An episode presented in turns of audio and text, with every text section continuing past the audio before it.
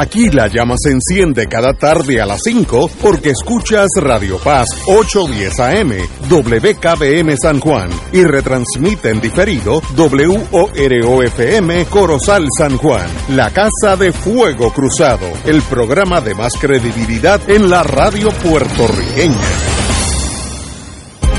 Son las 5 de la tarde, hora de escuchar Fuego Cruzado, el programa de más credibilidad en la radio puertorriqueña, en las voces de Ignacio Rivera y sus panelistas invitados con su discusión política dinámica e incisiva de los acontecimientos más importantes del momento. Fuego Cruzado comienza ahora.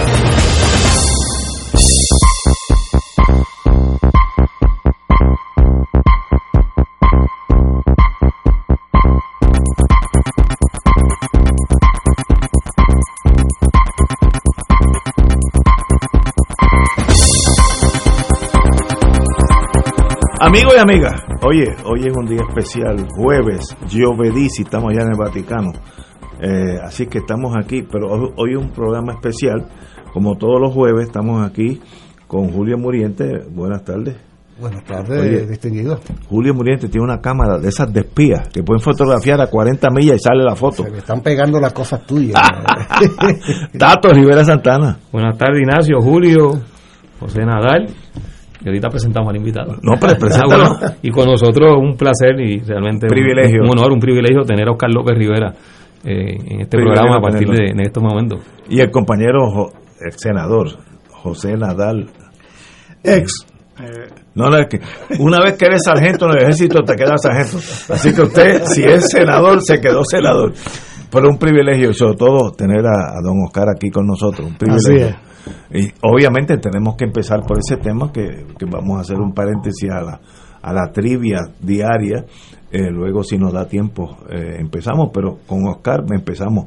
Muriente, como yo sé que usted es el que más conoce de ese mundo, comience usted con don Oscar. Bueno, aquí hay mucha gente que conoce, pero recordamos que el jueves pasado habíamos analizado muy a fondo el, el, 11, el, 51 aniversario del 4 de marzo. El, el, jueves pasado era 4 de marzo y recordábamos aquellos sucesos que acaecieron en la universidad, que tuvieron como la más terrible de las consecuencias el asesinato de Antonia Martínez Lagares. Por cierto, tuve el privilegio de estar en la actividad que se llevó a cabo ese domingo, el domingo siguiente, allá en Arecibo. Una bonita actividad de recordación y homenaje que además fue homenaje a Antonio Cabán Vales, el topo, que ha sido el cantor por excelencia de Antonia, cuya salud ha estado delicada durante los últimos tiempos y a quien enviamos un profundo abrazo.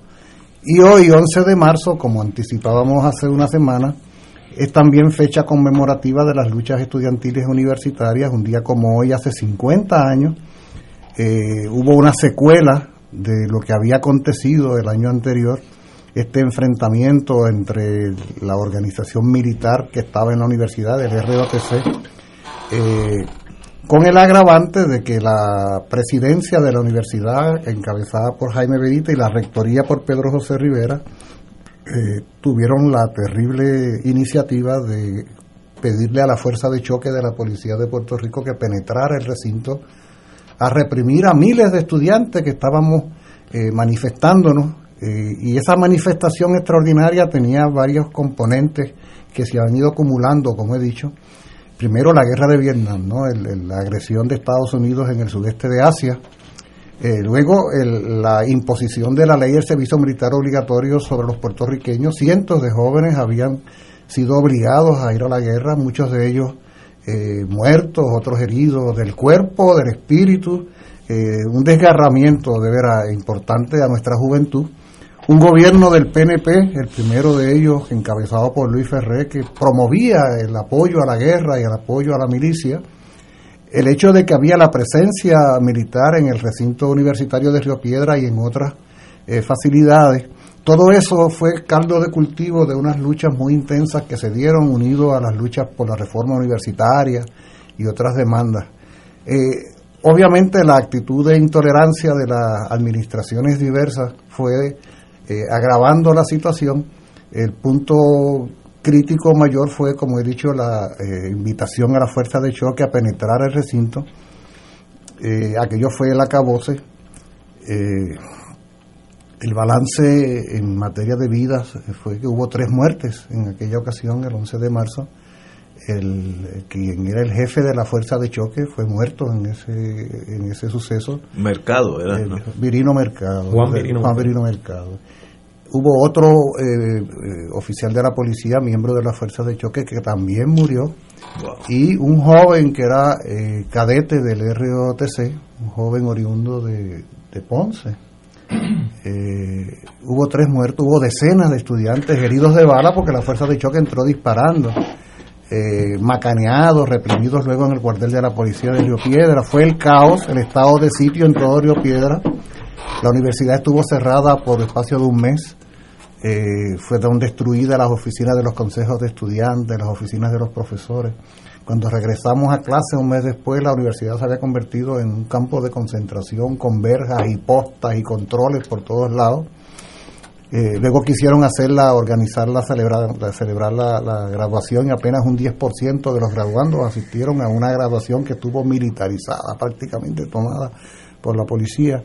En fin, un clima de desasosiego muy, muy fuerte Paradójicamente tuvieron que ocurrir todas estas cosas para que la administración universitaria decidiera entonces no eliminar el ROTC, no eliminar la institución, pero sí sacarla del recinto. Y de, desde hace 50 años, después de aquellos sucesos, las oficinas del ROTC se ubicaron al otro lado del recinto en la avenida Barbosa. Y allí están al día de hoy, incluso han construido una edificaciones en los pasados años, pero ya no regresaron a la universidad. De hecho, yo acabo de estar hoy en el recinto un poco rememorando aquel día, caminando precisamente por la zona de lo que ahora es un, centro de acopio, un, centro de, documentación y demás, fue un centro de cómputos posteriormente. En fin, ese cuadro de situación eh, eh, merece ser recordado. ¿no? Hace 50 años sucedió aquello y, como, como sucedió el, el jueves pasado, pues fue derivándose la reflexión que estábamos haciendo de la universidad al el conflicto nacional e internacional, la guerra de Vietnam, los jóvenes puertorriqueños teniendo que participar en la misma, lo que fue sucediendo después.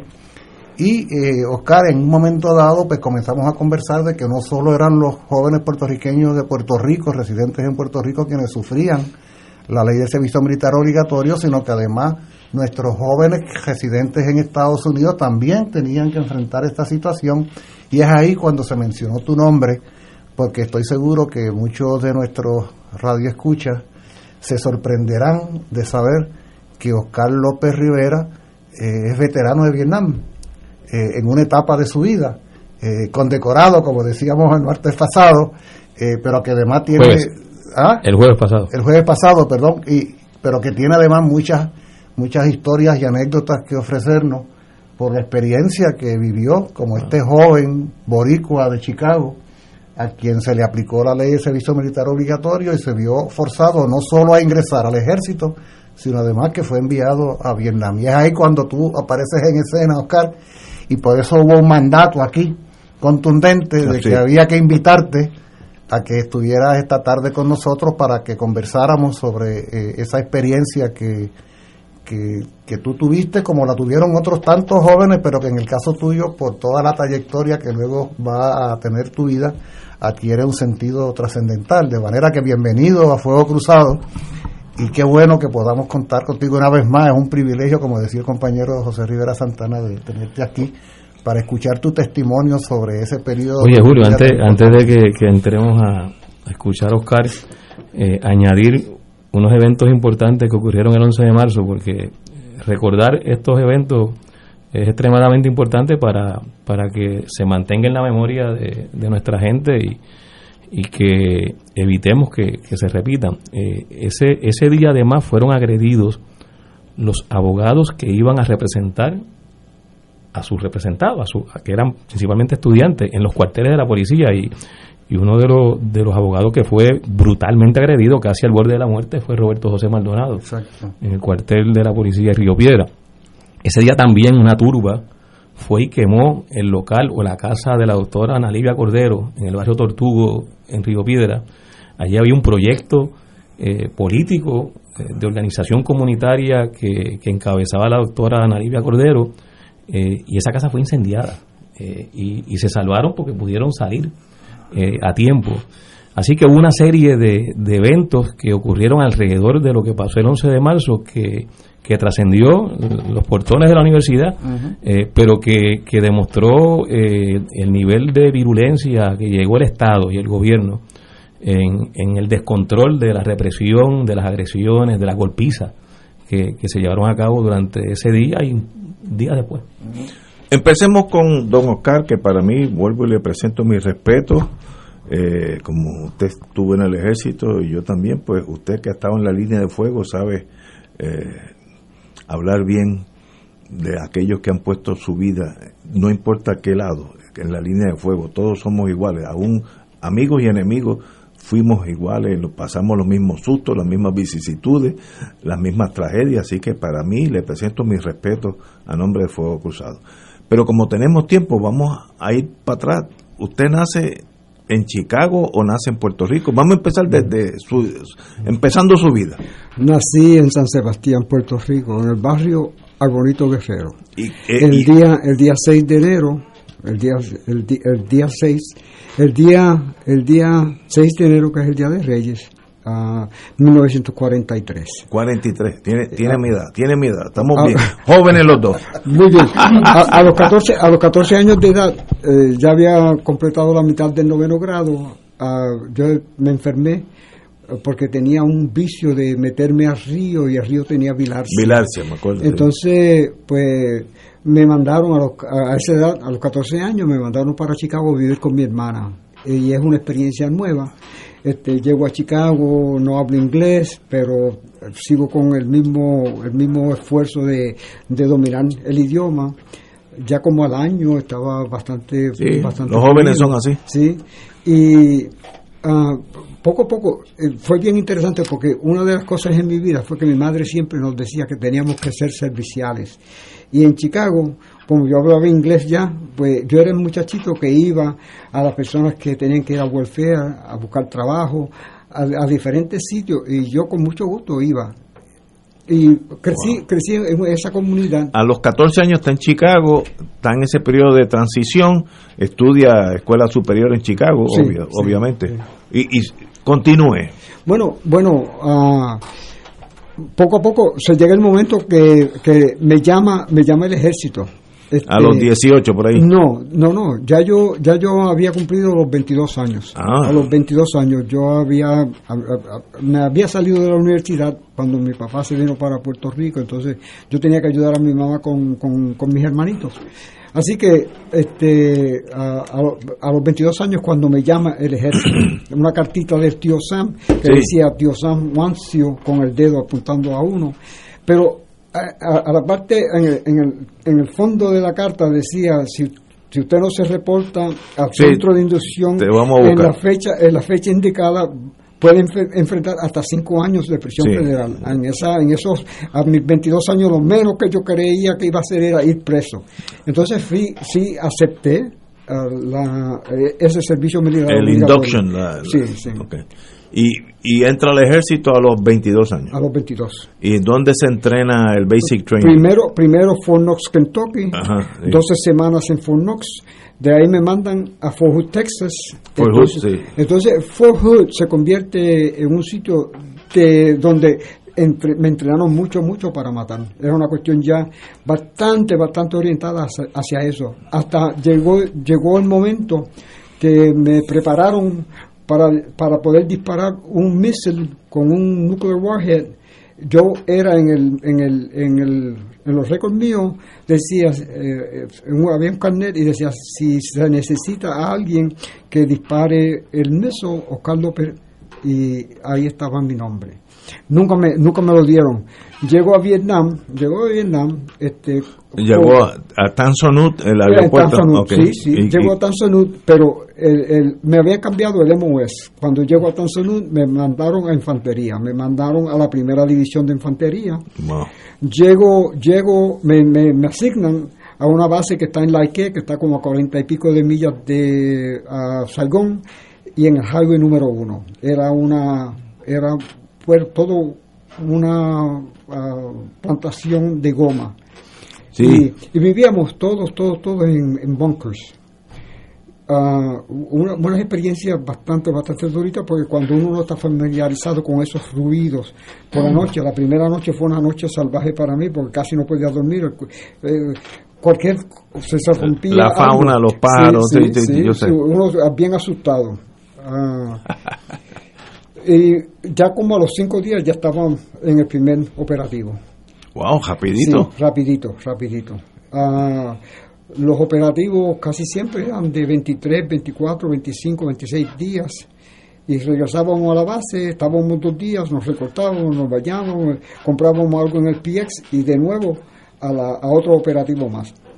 Ah, quizás, el operativo era ir a, operativo era eh, bueno podían haber este, cinco mil hombres. Bueno no no no en el frente. Vietnam era este, te tiraban decían bueno vamos para uh, like, para Transunur para, para sí pero podíamos podíamos ir por ejemplo quiero usar este, este ejemplo porque es bastante. El 29 de marzo, el 29 de abril de 1966 es cuando yo primero estoy en un tiroteo grande. Había habido tiroteos pequeños, pero ese, ese, ese día ah, comenzamos tempranito en la mañana a movernos. Llegamos a un sitio y había el, el compañero africano-americano que era el líder del team porque estábamos, había más de 5.000 hombres, pero estábamos eh, bastante, uh, bastante movidos, bastante separados, había una separación bastante grande. Pues cuando, cuando, cuando llegamos, yo, ve, yo veo como un movimiento, porque una de las cosas que yo me prometí cuando yo llegué a Vietnam era que yo iba a estar bien, bien alerta de todo que yo no me iba, yo no conversaba mucho, yo no socializaba mucho, sino yo decía, bueno, yo voy a vivir, yo voy a regresar a Puerto Rico con vida. Y pues de momento yo veo como un movimientito, le digo al compañero africano-americano que era el líder del team, le digo, mira, me voy a mover, porque yo vi movimiento, yo voy a arrastrarme, voy a llegar y de, allá te, hago señal. Bueno, me arrastro, llego y encuentro, encuentro la grama ya pisoteada regreso, se reporta al, sargento y del sargento al teniente, entonces estamos ahí con un rato y nos empezamos a movernos de nuevo.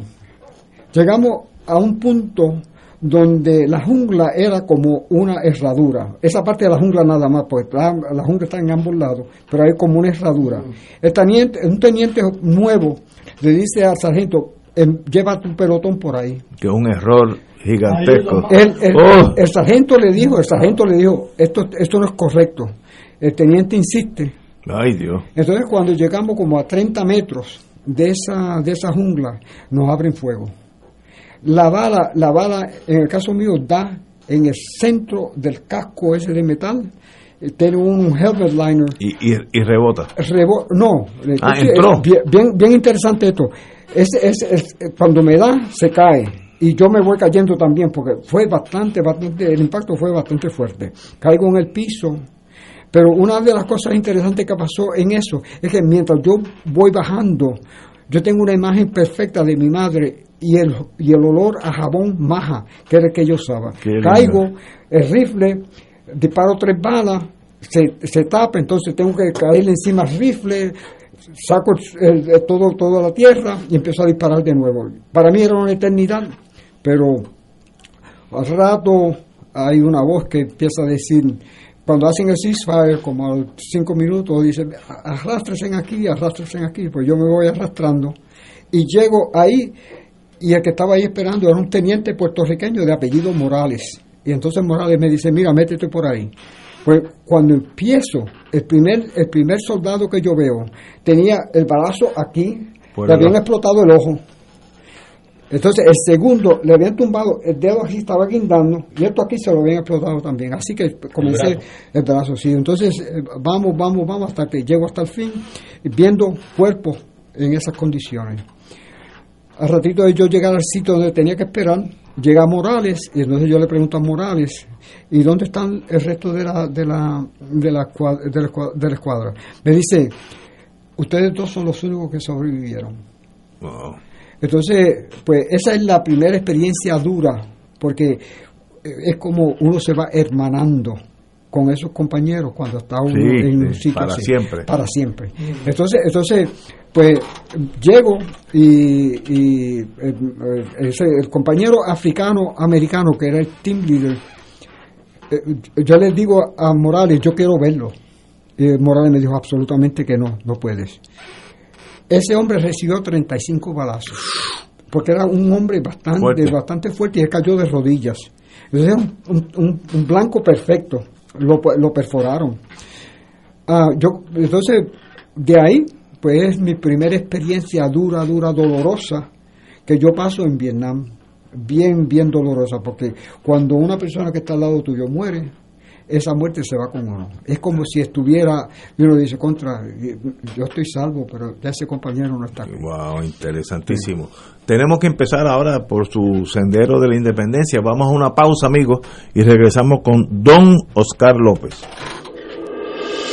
Esto es Fuego Cruzado por Radio Paz 810 AM. En Autos Vega Ford de la Avenida Kennedy tenemos lo que buscas, como la nueva F-150. En Autos Vega Ford la tenemos. La espaciosa Explorer. En Autos Vega Ford la tenemos. El poderoso Mustang. En Autos Vega Ford lo tenemos. Modelos familiares como Edge, Escape y EcoSport. Unidades todoterreno como la nueva Bronco, Bronco Sport y Ranger. En Autos Vega Ford las tenemos. El Ford que buscas en Autos Vega Ford lo tenemos. Autos Vega 782-4030. Tu líder Ford en San Juan. Fuego Cruzado está contigo en todo Puerto Rico. Elena es el reflejo del cuidado de un experto. Para ella la incontinencia no es un impedimento. Nuevos pañales Tena Slip Ultra y toallas húmedas con tecnología ProSkin, exclusiva de Tena, con componentes que cuidan y protegen la piel de los adultos para mejorar así su calidad de vida. El cuidado de un experto se nota y se siente en la piel. Solicita muestra gratis en tena.com.pr o llamando al 787 509 7307. Cómprame un sistema solar y escúchame aquí en Radio Paz. Todos los viernes a las 4 y 30 de la tarde te espero para que me cuentes tus inquietudes acerca de placas solares con baterías. Comunícate conmigo, soy Luis Enrique, al 787-536-7938 de Solar Store. Cómprame un sistema solar. Del 19 al 23 de abril, Radio Paz celebrará el Radio Maratón Conquistando Almas con la fuerza del Evangelio para orar en la Pascua por las intenciones de nuestros radioescuchas y recaudar fondos para seguir transmitiendo la palabra de salvación a través de nuestras ondas y proclamando el Evangelio de Cristo por todos los rincones donde llega nuestra señal. Contamos con tus llamadas y contribuciones accediendo al ATH móvil de Radio Paz. Como dice Marcos 16:15, vayan por todo el mundo y proclamen la buena nueva. Contamos con tu generosa aportación del 19 Ve al 23 de abril en el Radio Maratón de Radio Paz 810 AM, donde ser mejor es posible.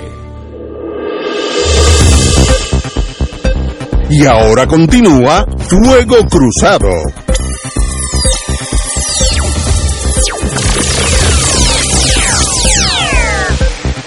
Bueno, amigos y amigas, aquellos que han entrado tarde al programa, estamos con don Oscar López hablando, empezamos con su juventud en Chicago, su experiencia obviamente traumática en Vietnam, eh, tiene la medalla del bronce, la medalla, el, el, distintivo de haber estado en combate, Combat Infantry Badge, que para los soldados pues es un distintivo mucho de honor. Y sé que usted en algún momento entró por un sendero de la independencia. Dígame ese momento, que ese momento es crucial en su vida. ¿Estaba todavía en Vietnam o ya había estado? No, ya, ya estoy en Chicago. Pero déjame, déjame preguntar algo antes, por favor. Sí, por favor. es que me estoy imaginando a este joven puertorriqueño de 22 años como otros tantos, seguramente cientos de puertorriqueños de más o menos esas edades estarían allí justo contigo o cerca de ti en esa inmensidad de, de la invasión estadounidense allí. Y, y la pregunta es, eh, ¿tú qué, es, qué comprensión tenías de dónde estabas, de ese pueblo, de la lucha que ese pueblo había librado, hasta dónde en ese momento de tu vida tú habías logrado desarrollar conciencia de ese asunto en particular. No, no. Eh, el, el problema más, más grande es que cuando yo llego a Vietnam yo sabía nada, nada de Vietnam. Yo no tenía ningún conocimiento, no había leído, no había estudiado a Vietnam. Cuando yo regreso, cuando yo regreso, la, lo, lo, la promesa mía más grande era, yo quiero saber qué es Vietnam y qué es la historia de Vietnam. Entonces empiezo a buscar y a buscar y a buscar y a rebuscar y, y es como yo voy poco a poco, poco a poco acumulando una apreciación de lo que es Vietnam, de lo que de las guerras, de las guerras, las luchas de los vietnamitas, cómo los vietnamitas pelearon en contra de, de los japoneses, de los chinos, de los chinos, la liberación de- con de China chinos, duró sí. 400 años, Sí. una cosa inconcebible para nosotros. Sí. Y luego los franceses, Sí, etcétera, sí. etcétera. Pero una, una de las cosas en, en la guerra es la arrogancia. Por ejemplo, los franceses son y eran bien, bien arrogantes y creyeron que como ellos tenían una base enormísima, este, que ahí eh, el Dien Bien Phu, que eso era, eso era este sitio y que nadie, ningún vietnamita podía meterle mano. Gia empieza a mover del norte al sur, moviendo sus armas, poco a poco, poco a poco. Y lo- los empujaban casi con cuerpos o con animales, pero no había. Y subir, subir esas, esas armas. Colinas, sí. Así, eh, porque está bien alto, entonces bajar. Pues lo- los franceses estaban sentaditos, bien cómodos. Y en 40 días los los los En, desbarataron. en, en Dien Bien Phu. Sí, Dien Bien Phu. Sí, sí. Dien Bien Phu. Eh. Y, y, y Estados Unidos, Estados Unidos cometió el mismo error, porque creían que los vietnamitas iban a ser confron- a confrontar a uno. Ellos no te confrontaban. Exacto. Ellos no había tal cosa como confrontar. Ellos escogían el sitio donde iban a hacer lo que iban a hacer. Hay un hay un hay un ah, hay un australiano que tuvo cinco años con el Vietcong. Nosotros, para dar un ejemplo de esto, muchas veces llegábamos caminando en un operativo a las cuatro y media de la tarde, cinco de la tarde, entonces íbamos a comer, pero antes teníamos que hacer un rotito en la tierra, por si acaso, y, y estamos comiendo, y de momento caía una granada. Y nosotros todo el mundo agarraba rifle pa, pa, pa, pa, pa, pa, pa, pa, pa, disparando. Nos movíamos hacia el, pa- a buscar a ver si habíamos matado a alguien, no había nadie, nadie, nadie. En ese libro, en ese libro del, del australiano, él dice que ellos hacían una onda humana. Y la onda humana era un hombre atrás, dos al frente. Esos aguantaban, aguantaban ahí la porque lo hacían de la goma del carro, de la del, Veo. de- sí.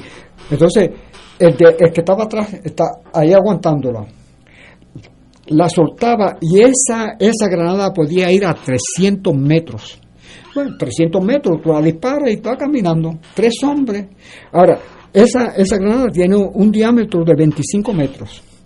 Todos los que estuviesen en esos 25 metros iban a quedar heridos o, o muertos muchas veces. Sí. Entonces, entonces cuando, cuando uno comienza a ver esas cosas, ya uno dice contra, pero porque era como, como, como misterioso que de nada caía esa granada, o podían caer dos o tres.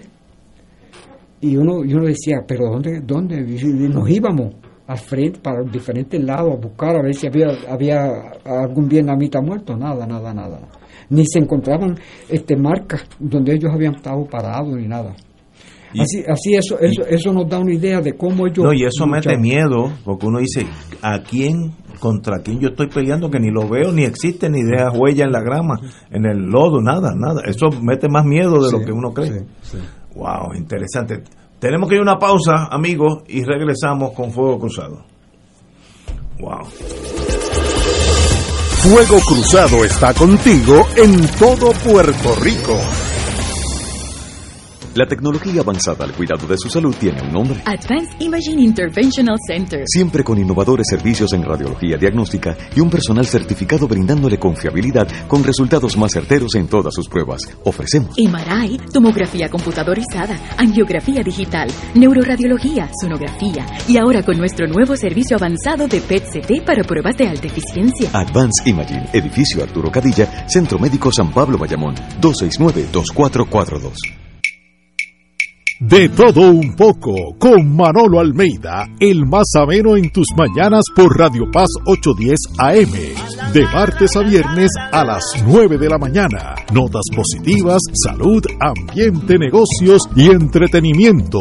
De todo un poco. Martes a viernes por Radio Paz. ¡Estamos vivos! Fanático del deporte, la mejor información y el mejor análisis lo escuchas los sábados a las 2 de la tarde por Impacto Deportivo con Javier Sabat y el más completo elenco en deportes por Radio Paz 810 AM y en las redes sociales Facebook Impacto Deportivo Radio PR Twitter e Instagram Impacto underscore Deport juntos, impactando el deporte nacional.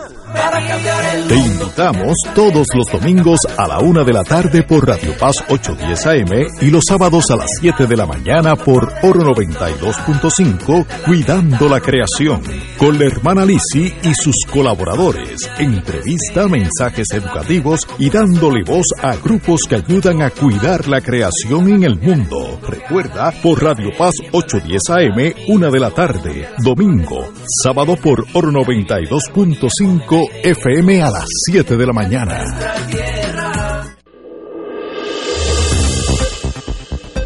Y ahora continúa Fuego Cruzado.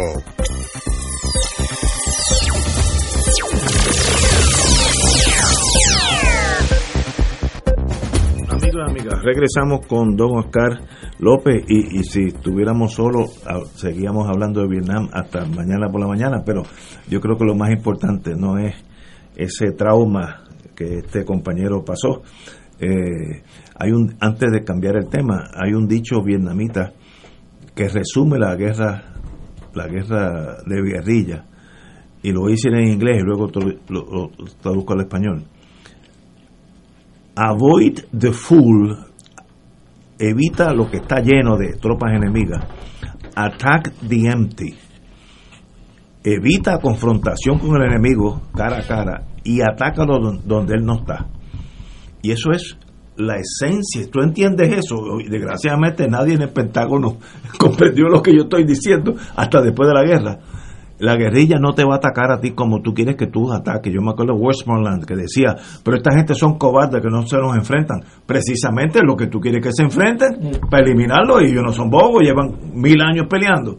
Attack avoid the fool, attack the empty.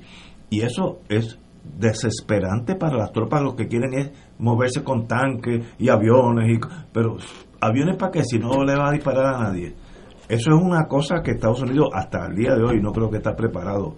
Fíjate que en Afganistán tenemos el mismo problema. No, no, no hay un enemigo para confrontarse con tanques y aviones. Y, bueno, pero bueno, eso es re- irrelevante.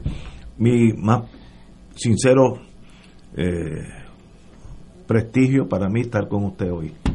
Eh, vamos a hablar ahora, ¿cuándo usted comienza ese sendero que le va a regir el, resto de su vida hasta el día de hoy de la independencia? ¿Cuándo viene esa transición? Eso para mí es lo importante. Re- Regreso de Vietnam en 1967, marzo del 67. Y da la casualidad que en la ciudad de Chicago el año anterior había habido una reyerta de puertorriqueños que la policía nos tenía bien hostigados, era una policía bien abusiva. Y eh, cuando pasó eso, era la parada, el día de la parada puertorriqueña, le meten tiros a una niña de 12 años. Entonces el pueblo, el pueblo puertorriqueño se levanta. Bueno, cuando yo regreso de Vietnam, los compañeritos míos, los amiguitos míos empiezan a hablarme de esa experiencia. Había un señor nacionalista Y nosotros estamos ahí hablando y él se paraba y hablaba con nosotros. Y un día nos dice, miren, miren muchachos, yo tengo unas grabaciones de los nacionalistas. ¿Ustedes les gustaría escucharlo? Pues vengan conmigo. Y nos fuimos cuatro o cinco de nosotros, nos vamos con él. Vamos a su casa, entramos, él pone las grabaciones. Y de momento hay una voz que dice, yo vine a Washington no a matar a nadie, sino a dar mi vida por Puerto Rico. Y cuando yo oigo esa voz de una mujer, hablando de esa manera. Doña Lolita. Sí, el, el mundo, como que el mundo se me cambió ahí mismo. Y con- yo digo, yo digo, si una mujer puertorriqueña está dispuesta a dar la vida por Puerto Rico, yo fui a Vietnam y estaba, mi vida estaba ahí bien, bien en peligro. Bueno, pues entonces, ¿por qué yo no puedo, por lo menos, hacer algo por esa mujer? Nosotros en Chicago todavía no teníamos ninguna campaña por la escarcelación de los cinco. Entonces ahí comenzamos la campaña en favor de la escarcelación de los cinco. Los cinco eran Oscar Collazo, Lolita Lebrón, Andrés Figueroa Cordero, Irving Flores y Rafael Cancel Miranda. Exacto, exacto. Los, los, de, los de Washington, los que Los dispararon al Congreso. cuatro, no, cuatro de Washington primero, que están el primero de marzo del Congreso, 54. del Congreso, sí. Eh, con- sí, entonces, entonces el- Oscar el- de Casa Blair. El caso Blair. Sí, exacto. Que fue en el 50. Sí. Wow. Extraordinario. Entonces, Entonces, entonces ahí, ahí es que comienzo yo a, a moverme dentro de, de la comunidad puertorriqueña y comienzo a, a buscar soluciones para, para, número uno, pelear con la policía, número dos, para ver qué me llevó a mí a Vietnam, quién me llevó a mí a Vietnam, y a la misma vez compara- ir comparando lo que era Vietnam, lo que se hizo en Vietnam y lo que se había hecho en Puerto Rico. Entonces, poco a poco, poco a poco, voy moviéndome hacia esa cuestión de la independencia de Puerto Rico. Ah, con un grupo de amigos, Ah, amigas. Estábamos, estábamos, estábamos, eh, ha- había de ambos sexos, éramos jóvenes todos. Este, y este señor nacionalista siempre, nos aconsejaba, no- nos, hablaba, y poco a poco pues fuimos este, moviéndonos, organizando a nivel comunitario. Ah, yo ah, ah, pues entro en un proyecto de, creado por Solalinsky, que era un organizador comunitario, abogado, y poco a poco pues estoy emulando su movida, como él las hacía dentro de las comunidades, que él buscaba en las comunidades. Y pues poco a poco vamos organizando a una comunidad que era invisible, sin voz y bien marginada. Y poco a poco fuimos levantando esa comunidad. Si usted por casualidad va hoy día a Chicago, usted va a encontrar un sitio, un espacio de puertorriqueños que se llama el Paseo Boricua. Es el único sitio donde usted va a ver dos banderas enormísimas puertorriqueñas, una en la parte este y la otra en la parte oeste, como un cuarto de milla de separación en, las dos. Pero va a haber una dinámica eh, donde hay cosas que verdaderamente representan a Puerto Rico. Y eso, eso ya para el 1970 habíamos comenzado nosotros a empujar diferentes issues. En 1970 comenzamos a hablar de la educación para jóvenes puertorriqueños que habían sido ah, desertores escolares. Y en 1972 abrimos la primera escuela. Ah, y esa escuela hoy día se llama Doctor Pedro Albizu Campos y es una escuela bastante, bastante, bastante bonita, con, con, con un programa bien, bastante adelantado, mucho eh, mejor que muchas de las escuelas dentro de Estados Unidos, en, en la misma ciudad de Chicago.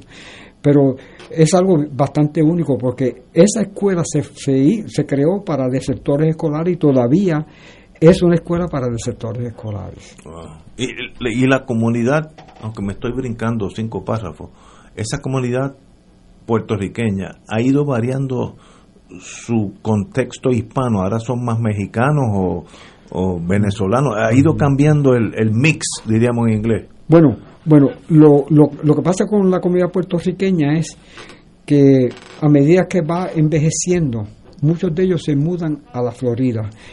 Veo. Entonces, entonces lo que lo que pasa con los mexicanos es en un momento dado había la misma cantidad de puertorriqueños y de mexicanos. Hoy día hay más de un millón de mexicanos en el área de Chicago. Veo. Más de un millón. Son la mayoría. Son la mayoría. Ok, pues volvamos a usted, que es lo importante. ¿Dónde usted empieza a caminar ah, hacia la confrontación bélica o militar o subversiva, lo que sea, que es lo que lo, lo lleva al encarcelamiento? Y no usted no tiene que contestar nada. Esto es entre amigos. Eh, si hay algo privado, por favor, no lo diga aquí porque sabemos. Yo, yo haría lo mismo, vamos a ponerlo así.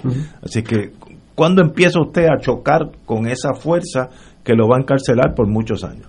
Bueno, poco, poco a poco vamos, vamos moviéndonos hacia cómo vamos a... so- Radicalizándose. so- so- la, la idea, la idea más, más que radicalizándonos, eh, teniendo una apreciación mejor de nuestro pueblo, de nuestra comunidad en Chicago, y ver cómo nos íbamos a mover para ir moviéndonos hacia la independencia de Puerto Rico, cómo podíamos ir poco a poco, poco a poco, creando esa entidad que nosotros necesitábamos.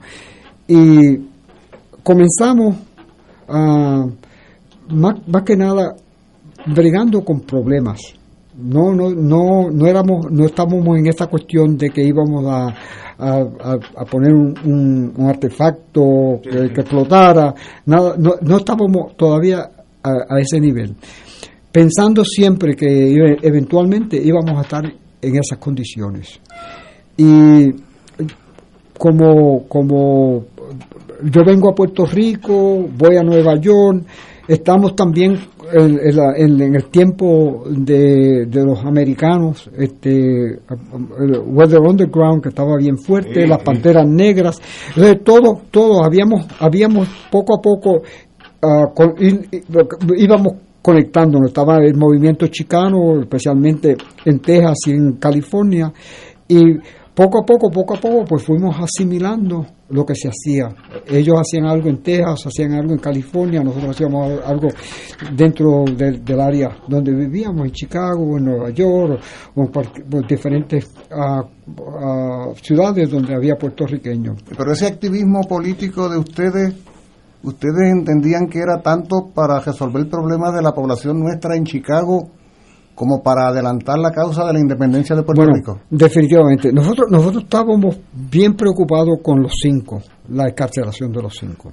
Estábamos también bien preocupados con lo que estaba pasando en Puerto Rico, porque si miramos lo que pasa en Puerto Rico en el 68, 69, 70, podemos ya ver ah, un- un- un unos movimientos diferentes a los que habían existido anteriormente.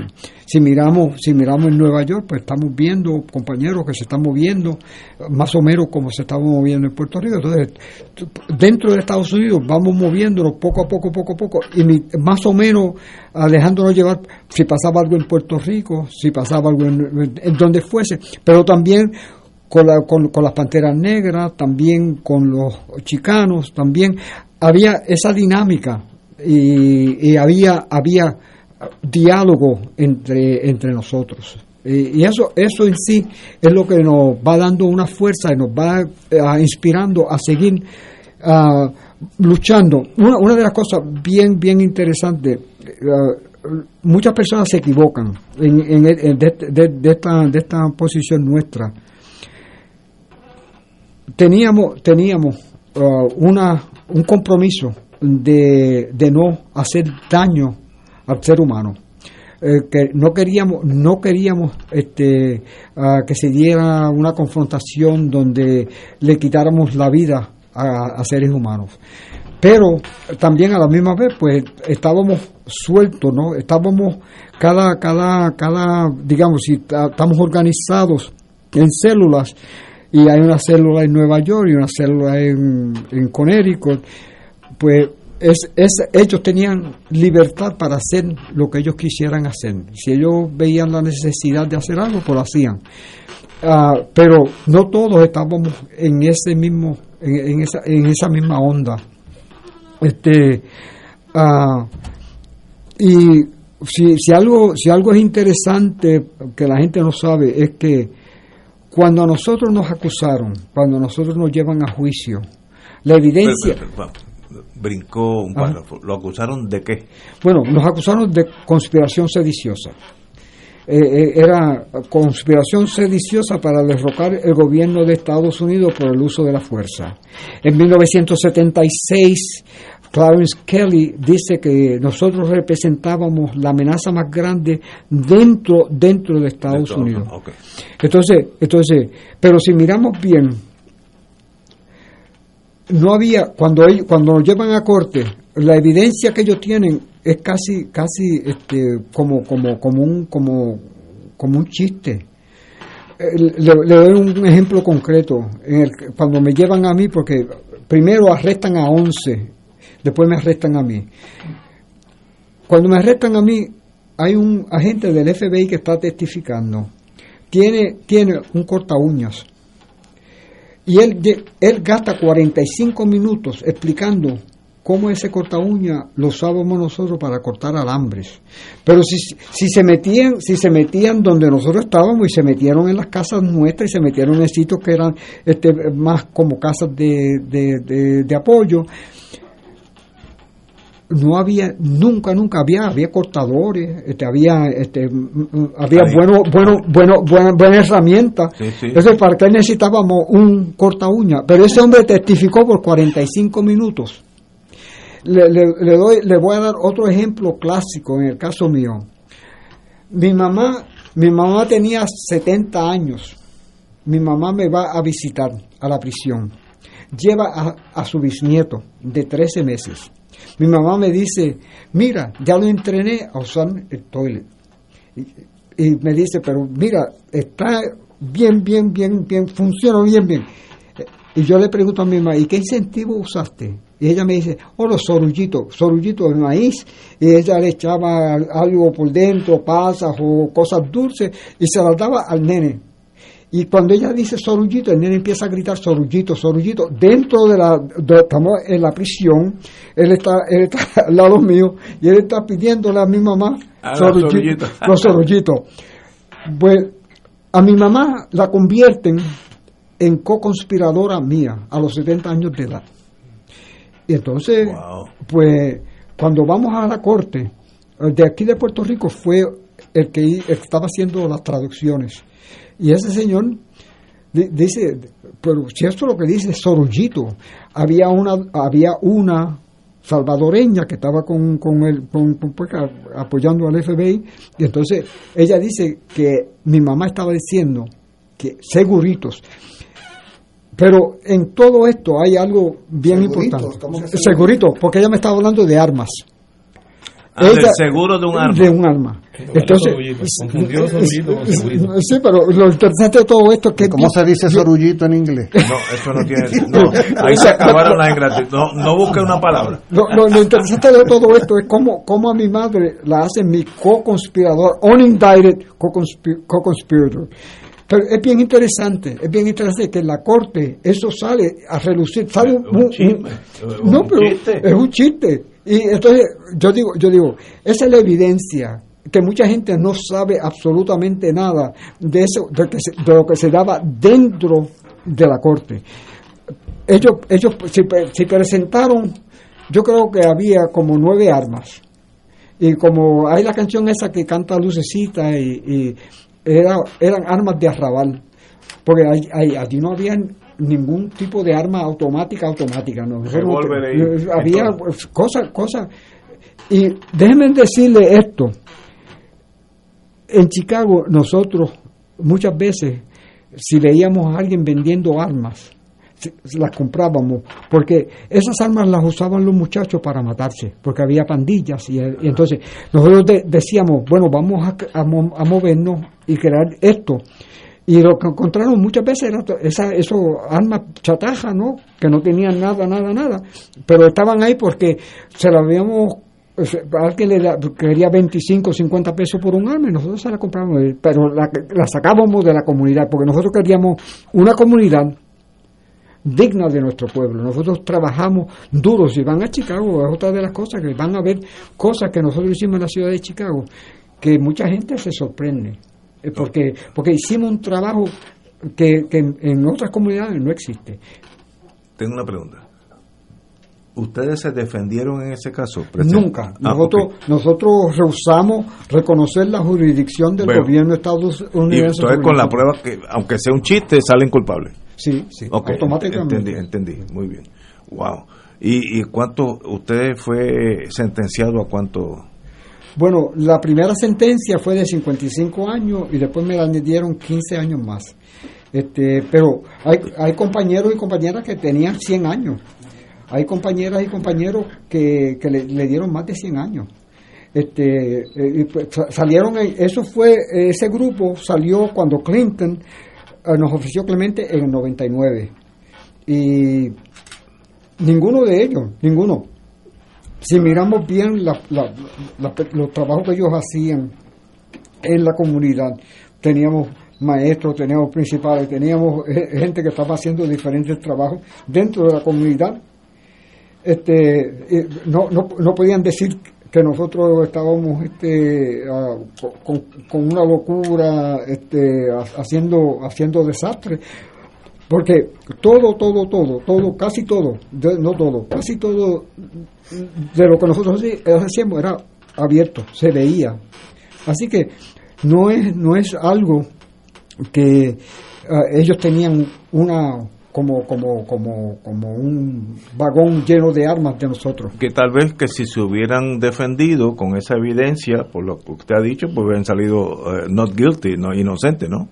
La Bueno, posibilidad la, era alta. la- la- la posibilidad la posibilidad existe eh, o existía de, de nosotros poder si nos tomamos una posición de defendernos algunos de los compañeros y algunas de las compañeras saldrían Pero- no había nada, en nada, nada, nada, nada, no había ninguna huella, no había, no las agarraron con armas, nada, nada, nada. No había un informante de adentro, que es el FBI es experto en eso, de tener a alguien de adentro que diga, pues yo estuve con él poniendo la bomba, ese tipo de cosas. No, no, solamente, solamente se, se ah, separó de nosotros uno y él testificó en el caso mío, en contra mía. En contra, sí, sí, sí. El único, típico. este, este testificó en contra Wow. mía. Ese joven, era un joven, estaba, se graduó de Northeastern University y una de las cosas... Eastern o Northwestern? No- Northeastern. Northeastern de Sí. Boston. No, no.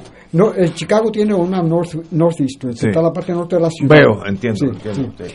Este, y ese, jo- ese joven tenía eh, vino un día y que quería as- a- estar envuelto, y- pero nunca.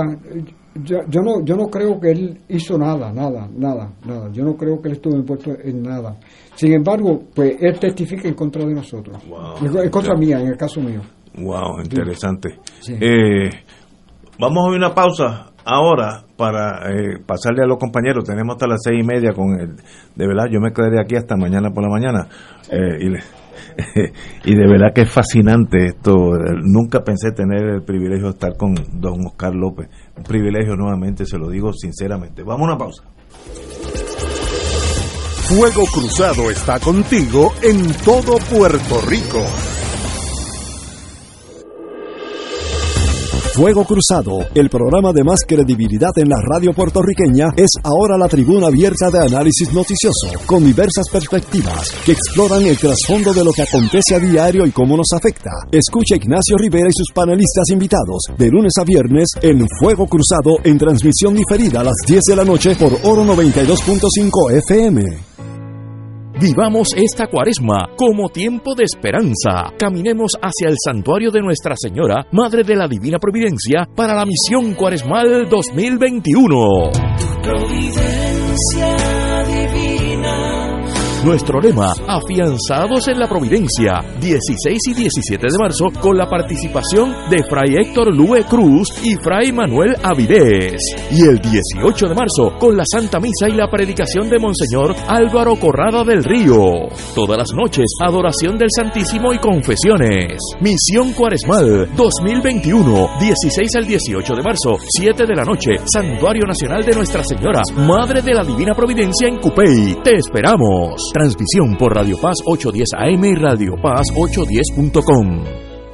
En Radio Paz 810 AM agradecemos las contribuciones de nuestros oyentes recibidas a través de ATH Móvil durante esta larga cuarentena, que nos ha permitido mantenernos en el aire a pesar de la difícil situación económica que nos ha golpeado duramente. Permanecemos a flote, pero cada vez es más cuesta arriba la misión de seguir operando este ministerio radial al servicio de nuestros hermanos en la fe y nuestra iglesia. Ahora más que nunca necesitamos de tu solidaridad. Entrando a la aplicación ATH móvil de la siguiente manera. Paso número uno, marca Pay Business. Paso 2, busca Radio Paz 810. Número 3, escribe la cantidad del donativo. Y número 4, presiona enviar. Muchas gracias por tu ayuda y mil bendiciones ahora y siempre. Buenos días familia. Es la casa a la que siempre puedes llegar sin invitación. A las 10 de la mañana, Judith Felicie es tu anfitriona para conversar sobre medicina, psiquiatría de niños y adolescentes, artes, derecho, valores y fe. Todos los días por Radio Paz 810 AM. Buenos días familia. Donde una conversación parece demasiado corta. Buenos días familia. De lunes a viernes por Radio Paz 810 AM. Escucha los sábados a las 5 de la tarde para servirte un programa del Colegio de Profesionales del Trabajo Social de Puerto Rico con los temas de interés a la comunidad. Recuerda, los sábados a las 5 de la tarde para servirte por Radio Paz 810.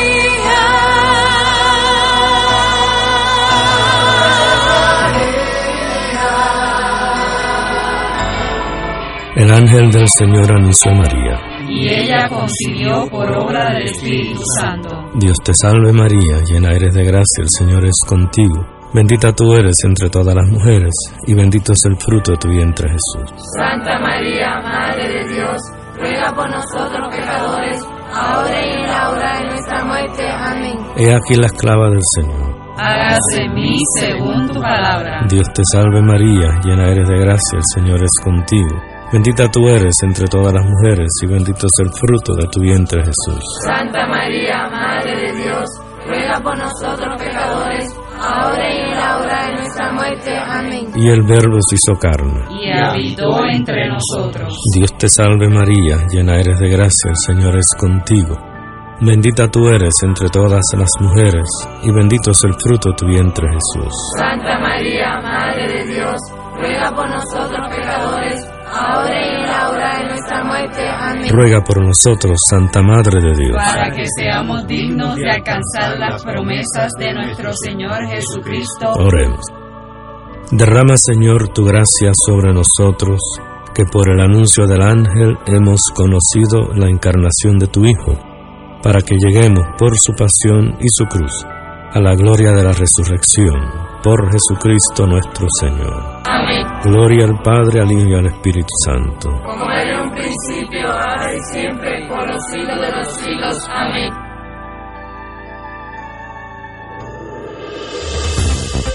Aquí la llama se enciende cada tarde a las 5 porque escuchas Radio Paz 810 AM, WKBM San Juan y retransmite en diferido WOROFM Corozal San Juan, la Casa de Fuego Cruzado, el programa de más credibilidad en la radio puertorriqueña.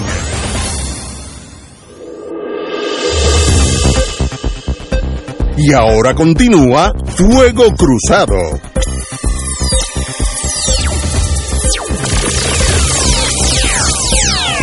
Amigos, amigas, como indicamos anteriormente, llevamos una hora con un pro- un programa para mí muy especial con el señor don, don Oscar López. Eh, fascinante su sendero por la vida en pro de la independencia, de verdad que lo admiro mucho.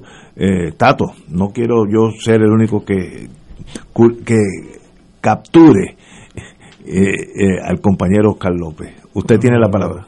Tus preguntas han sido muy muy buenas, bien importantes y han permitido que Oscar eh, exprese muchas cosas que, que yo no se le había escuchado decir, aunque escucho a Oscar muchas veces en programas de radio y, en algunos eh, espacios donde hemos estado presentes. Eh, y ciertamente cada vez que escuchamos a Oscar, eh, escuchamos también nuevas anécdotas, nuevas experiencias que, que demuestran que hay una, una cantidad enorme de, de vida este, llevada a cabo en distintas facetas de su, de su trayectoria. Eh, y que precisamente una de las cosas que quería preguntarte, Oscar, es, eh, luego de toda esa experiencia que tú has narrado, y obviamente has narrado una parte muy pequeña, eh, pero retrospectivamente, ¿cómo, ¿cómo, tú evalúas esa experiencia organizativa en Chicago, que por lo que nos dice, tuvo un gran entronque con las necesidades de la comunidad de Chicago? Eh, y que eso llevó a que hubiera un gran reconocimiento entre los puertorriqueños y puertorriqueñas de Chicago a la labor que ustedes hacían eh, y cómo esa experiencia además se traduce en un trabajo político. Y ese trabajo político en, un trabajo político además que va eh, evolucionando. Esa experiencia cómo tú la evalúas cómo tú la valoras luego de todo lo que ha pasado y a la luz del tiempo, ¿no? Cuando miras retrospectivamente. Luego te voy a preguntar sobre lo que estás haciendo ahora. este, luego de haber eh, estado eh, tres décadas y un poco más en, las cárceles de Estados Unidos. Una de las cosas eh, que, es importante cuando se trabaja en una comunidad y es que se busque el empoderamiento de esa comunidad, que las personas vayan sintiendo que tienen el poder para hacer cosas, para lograr.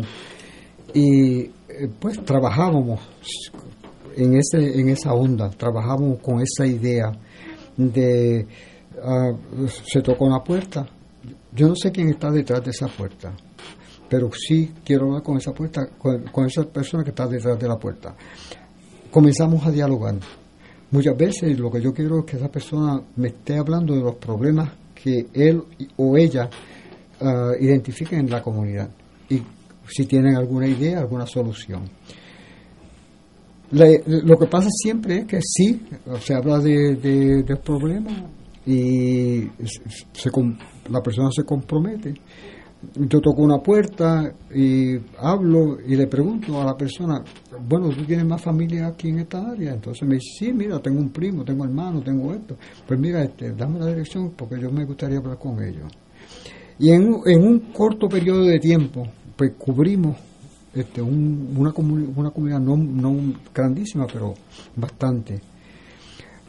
Cuando estas personas ah, se movilizan para un hecho y ese hecho se resuelve automáticamente, automáticamente, ese sentir de empoderamiento lo comienzan a experimentar. También la experiencia le da algún conocimiento, van adquiriendo conocimiento, conocimiento de su propio potencial, el potencial que tienen. Entonces, pues el, trabajo, algo que yo hacía bastante era eso, ir con la idea de que estas, estas personas se pueden empoderar y que estas personas pueden ir echando para adelante, que pueden contribuir a la comunidad en forma positiva, que podemos crecer, ir creciendo, ir luchando poco a poco. Y definitivamente Ah, vemos que personas que uno no creía que iban a, estar comprometidos con, una causa, se comprometen. Y, eso, eso nos ayudó muchísimo, muchísimo. Les voy a dar un ejemplo bueno para que tengan una idea de cómo eso funciona. En 1983 el FBI se entró en la escuela, se llevó todo, todo, todo, se llevó computadoras, máquinas, todo, todo, todo lo que había. En la escuela eh, llevaba el nombre de Pedro Aliso Entonces, lo que lo, interesante de esto es que hasta se llevan los juguetes de los niños que están en un centro, el centro infantil. Uh, doña Consuelo Lide Correger, que es el nombre de ese, de ese, de ese ah, centro infantil, pues ellos creían que la escuela se la iban a cerrar y se equivocaron, porque la comunidad se movió y esa escuela se mantuvo abierta. Al año trajeron computadoras, regresaron todo. Y esa escuela, año y medio después, fue catalogada la mejor escuela, la mejor escuela alternativa en el estado de Illinois. Los maestros y los estudiantes estaban supuestos a ir a la Casa Blanca y como al mes de, haber recibido la, pues la información de que la escuela había, eh, había sido escogida la mejor escuela, llegaron los agentes secretos del servicio secreto y le dijeron a la escuela y a, los que el- ningún estudiante, ningún maestro, nadie de esta escuela puede ir a la Casa Blanca. Eso fue regalo de cuando eso era Reagan, eso fue regalo de Reagan para nosotros. Pero lo, bueno de todo esto es que la escuela se mantuvo abierta, que no nos pudieron cerrar. Si nosotros po- ponemos las cosas que hicieron para tratar de encarcelar a personas, de, de romperle el espíritu a personas, no pudieron. Y detrás de todo esto era que estaba una comunidad. Ah, yo estaba en Chicago hace como, como tres años con Luis Gutiérrez. Y Luis comienza a hablar, a mí se me había olvidado muchas de las cosas. Luis fue, porque cuando nosotros abrimos la escuela, pues no teníamos dinero. Entonces lo que hicimos fue, nos metimos, nos metíamos en la universidad, le decíamos a los profesores, mire, usted tiene tiempo, queremos que nos dé una clasecita de tres horas a la semana. Mira, esto es fácil para ustedes. Y muchos de ellos pues, aceptaron. Nosotros había- habíamos abierto las, las universidades, entonces había puertorriqueños ya estudiando. Pues Luis Gutiérrez era uno de esos estudiantes, entonces Luis fue uno de los tutores de nuestros estudiantes. Entonces Luis trae eso al programa de radio, porque a mí se me había olvidado. Entonces me, me recordó de cuando andábamos con un cacharro, que nos echaron dinerito, que lavábamos carros, porque teníamos que pagarle a la iglesia católica, teníamos que pagar 1.200 dólares al mes. Y eso, eso así, se, así nos mantuvimos. Que le pregunte eso, antes que el compañero Rivera Santana te pregunte algo importante, ¿qué estás haciendo ahora? Que estás haciendo mucho. Pero es que eh, Oscar, conforme veníamos para acá, me estaba contando, haciéndome un testimonio dramático de la experiencia que él tuvo una vez dejó de ser militar y trabajó en una agencia federal y la experiencia que tuvo con veteranos de la guerra. Quisiera, Oscar, que por favor nos contaras esa experiencia terrible. Sí. Cuando, cuando yo regresé de Vietnam, fui directamente a trabajar en la Administración de Veteranos. A- abrieron una oficina para veteranos de Vietnam. Éramos tres trabajadores, un supervisor. Y yo, yo tengo que decir esto y lo ¿En digo. Chicago o en Puerto Eh, Rico? no, en Chicago. En Chicago. Eh, la- la- en, en esto, ah, para mí fue más doloroso estar trabajando ahí que la misma guerra. Wow. Porque, porque eh, empiezo a ver todos estos jóvenes con tantos golpes, piernas sin piernas completas, este, un lado completamente paralizado, este, con, con la cuestión esta en la cabeza de, de- plata, este, este, y, entonces, eh, ah, especialmente había un joven puertorriqueño ah, que era el que estaba paralizado del lado y recibió una recibió tiros en ambos en, en todo el lado izquierdo estaba daba pena cuando cuando cuando él llegó eh, me lo, me lo asignaron a mí y se le iba la mente estaba hablando y de momento cambiaba la conversación entonces yo dije, bueno, déjame hacer un experimento con él. Yo me lo llevaba a la cafetería y nos estábamos comiendo un poquito de algo y la mente le regresaba al punto donde estaba anteriormente y hablábamos. Él quería casarse y tenía una novia y ya yo la, vi, yo la había visto dos veces con él. Pero su papá y su mamá no querían. El papá era ministro de una iglesia, la jovencita era miembro de la iglesia y no querían y no querían. Yo le dije al muchacho un día, le digo, mira, vamos a hacer esto. Yo te voy a escribir una notita, se la da a tu papá y a tu mamá, que yo quiero hablar con ellos.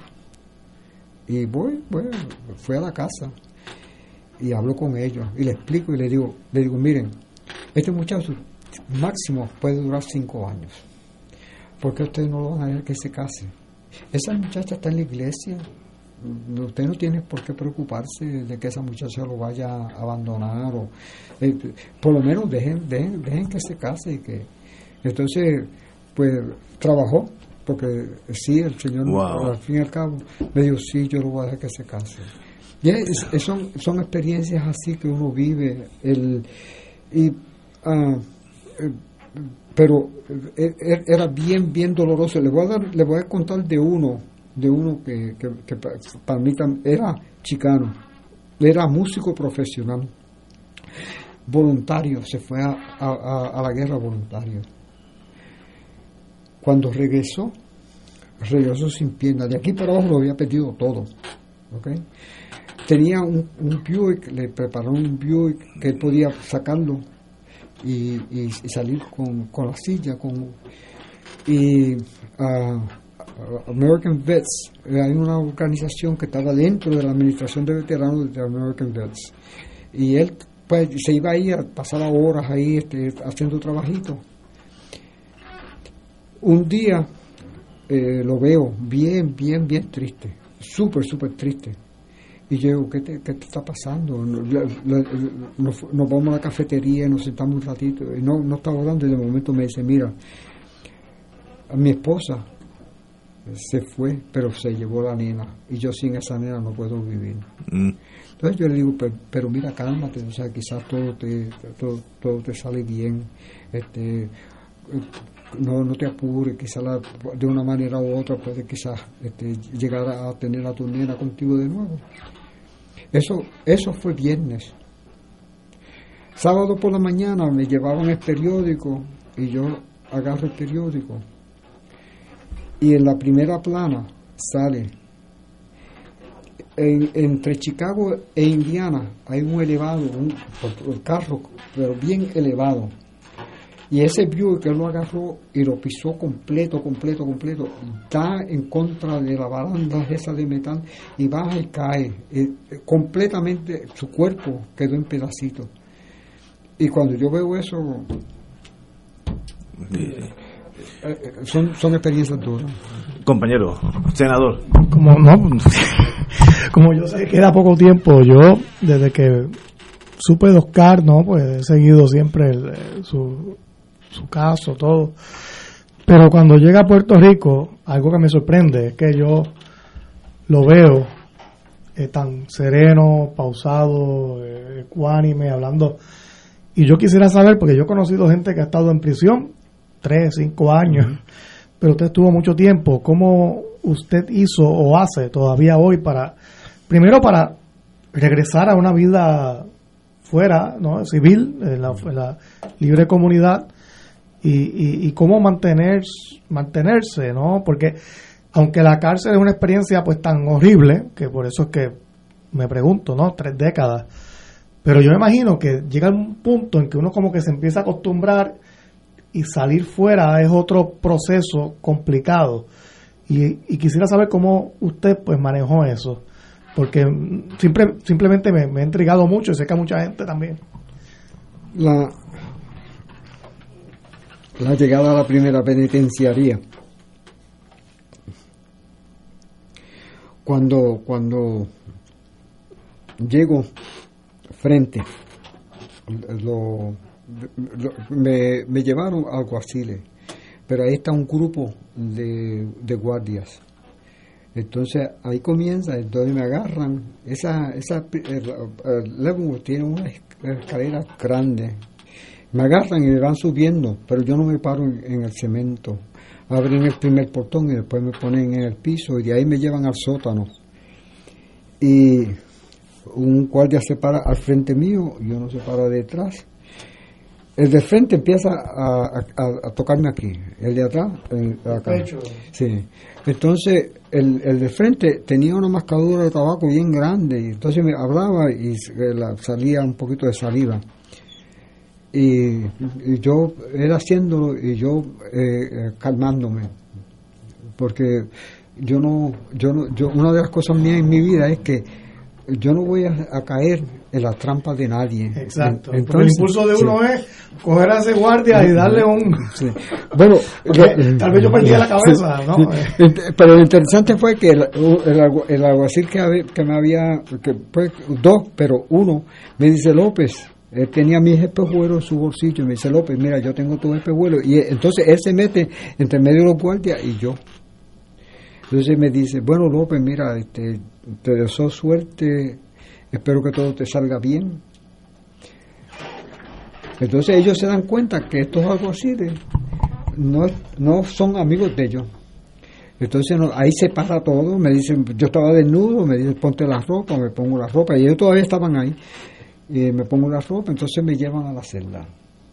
Pero si esos alguaciles no hubiesen sido tan, tan, especialmente ese, porque ese, ese fue el que siempre estuvo llevándome de la cárcel a la corte y siempre hablaba conmigo, siempre hacía preguntas y siempre estaba, y, hablábamos de diferentes cosas, este, me hacía preguntas y yo se las contestaba y con respeto siempre.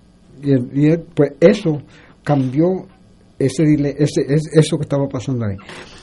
Cuando, cuando me sacan del hueco y me llevan para el sitio donde van a, van a procesarme, cuando salgo el primer día, viene, hay un, un- una oficina y es un psicólogo. Yo paso y me dice, hey López, tú eres el terrorista.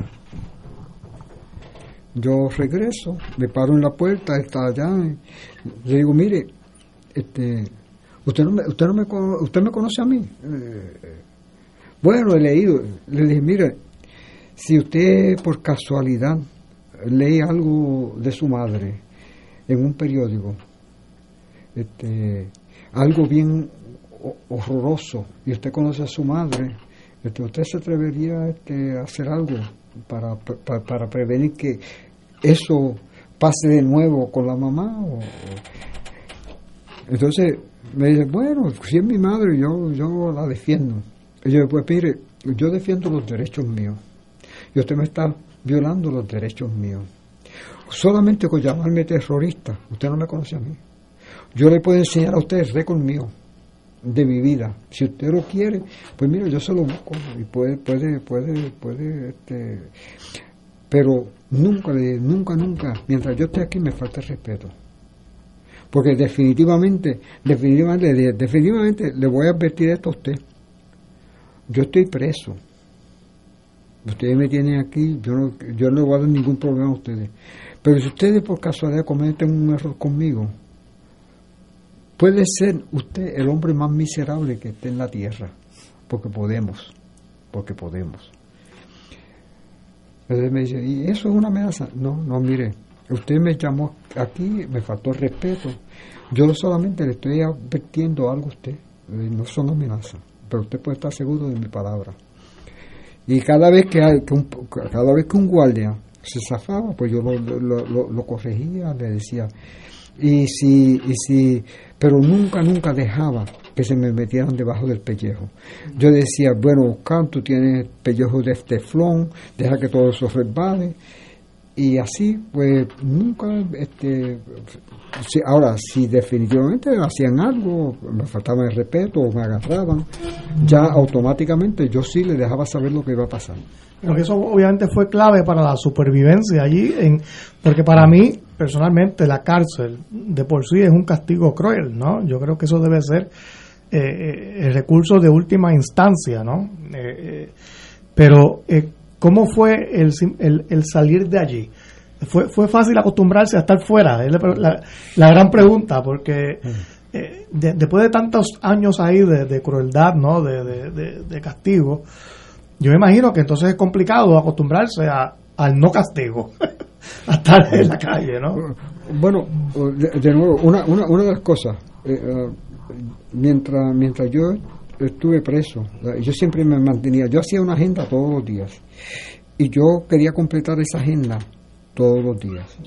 Entonces, entonces podía hacer eh, algo que había leído, estaba, estoy escribiendo, podía hacer una pintura, podía hacer lo que fuese, pero yo iba a estar ocupado ese día con algo y muchas veces era para regalarlo, muchas veces era para, con, cartas de- con compañeros que estábamos intercambiando cartas, este, pero eh, para mí era mandatorio que yo terminara mi, mi, mi agenda. ¿Cuántos años tuvo en total recluido? Do- me quedaban 12 días para cumplir 36 años. 36 años. Wow. Yo soy el, independent, el independentista que más, más años pasó preso. wow. ¿Y en qué año salió? Yo salí en 2017. ¿Hace poco? Sí, sí. El, el- me, me soltaron el día 17, el día 17 de mayo de 2017. 12 días porque a mí me capturaron el 29 de mayo Así que eh, me- 12 días y hubiese sido 36 años. Wow, increíble. ¿Y desde entonces está en Puerto Rico? Sí, sí, sí, esta es mi patria. ¿Y en dónde viven? Bueno, yo estoy viviendo en Santurce, vivo con mi, vivo con mi hija. Ah, en Este, Santurce, aquí. Sí, sí. De nosotros. Muy bien. Hola. De verdad, don Oscar, que hace mucho tiempo, si no años, que no hemos tenido una, una reunión con un amigo del puertorriqueño como usted, que se ha probado en todas las esferas, desde en la línea de fuego literalmente, hasta por su amor a la independencia. Así que lo único que puede tener nosotros es cariño y respeto. Así que de verdad que ha sido un privilegio para Fuego Cruzado tenerlo usted en el día de hoy. Y espero que volvamos. Insisto en ser su amigo. A mí eso no es discrecional. Insisto en ser su amigo porque usted de verdad es un, un puertorriqueño Oye, excepcional. Ignacio, antes de que Oscar intervenga, que va a intervenir de inmediato, yo quiero decir que yo jamás me hubiera imaginado hace 50 años que 50 años después iba a estar recordando los sucesos del 11 de marzo en compañía de, de un personaje como este querido compatriota. Y en este escenario compartiendo con nuestros amigos ¿no? en Fuego Cruzado. Y de veras que es un privilegio poder te- escuchar los testimonios de Oscar. Porque además la, la, la, la- las preguntas que hacía José son bien importantes, el compañero José Naval Power, eh, porque apuntan hacia la dimensión humana de este ciudadano que ha podido trascender eh, las vicisitudes, los sufrimientos de casi cuatro décadas. Yo pensaba mientras, interesante José, porque yo ven- quería elaborar una pregunta parecida. Yo, yo quería decir algo así como, fíjate Oscar, llevamos una larga hora y tanto juntos y de tantas cosas que hemos hablado, ¿cómo es eso de 35 ca- años, casi 36? Porque, porque se dice y no se entiende, ¿no? Se dice... Y, y luego, oigan, cuando yo me topo con Oscar esta tarde para traerlo para acá, el hombre, tú preguntabas sobre cómo ha logrado reinsertarse. Y el hombre me cuenta de que está resolviendo, eh, que está en el mecánico, que su carro tuvo un accidente, y que, o sea, todos los asuntos que cualquiera de nosotros, y entonces que está bregando con cómo se mueve por la mañana, coge la guaguita de los dominicanos que lo llevan a Río Pie.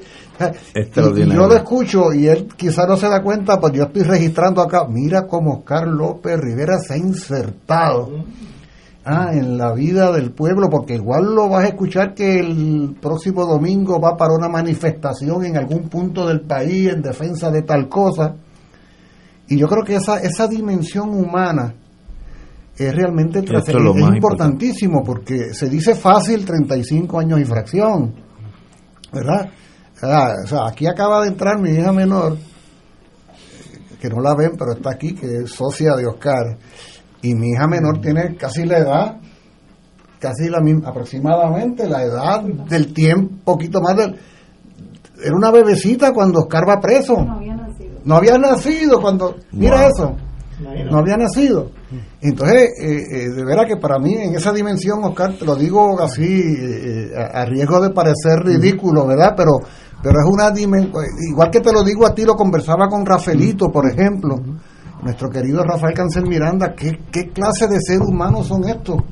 Que logran trascender una situación tan dramática como la privación de la libertad con todo el prejuicio ese que tú nos narras que había en prisión y estar aquí esta tarde del 11 de marzo del 2021 sentado acá con nosotros tranquilamente contando esas anécdotas tan maravillosas. ¿no? De veras que es algo el dicho el dicho italiano que la rosa puede más que la espada lo retrata usted Oye, la, la- su bondad pregunta de Tato no y su hecho. gentileza es su fuerza mayor La pregunta de Tato nos ha hecho sobre el ¿Tienes- presente.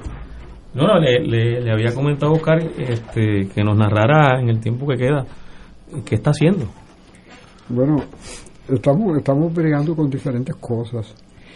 P- Principalmente estamos enfocando mucho en la descolonización.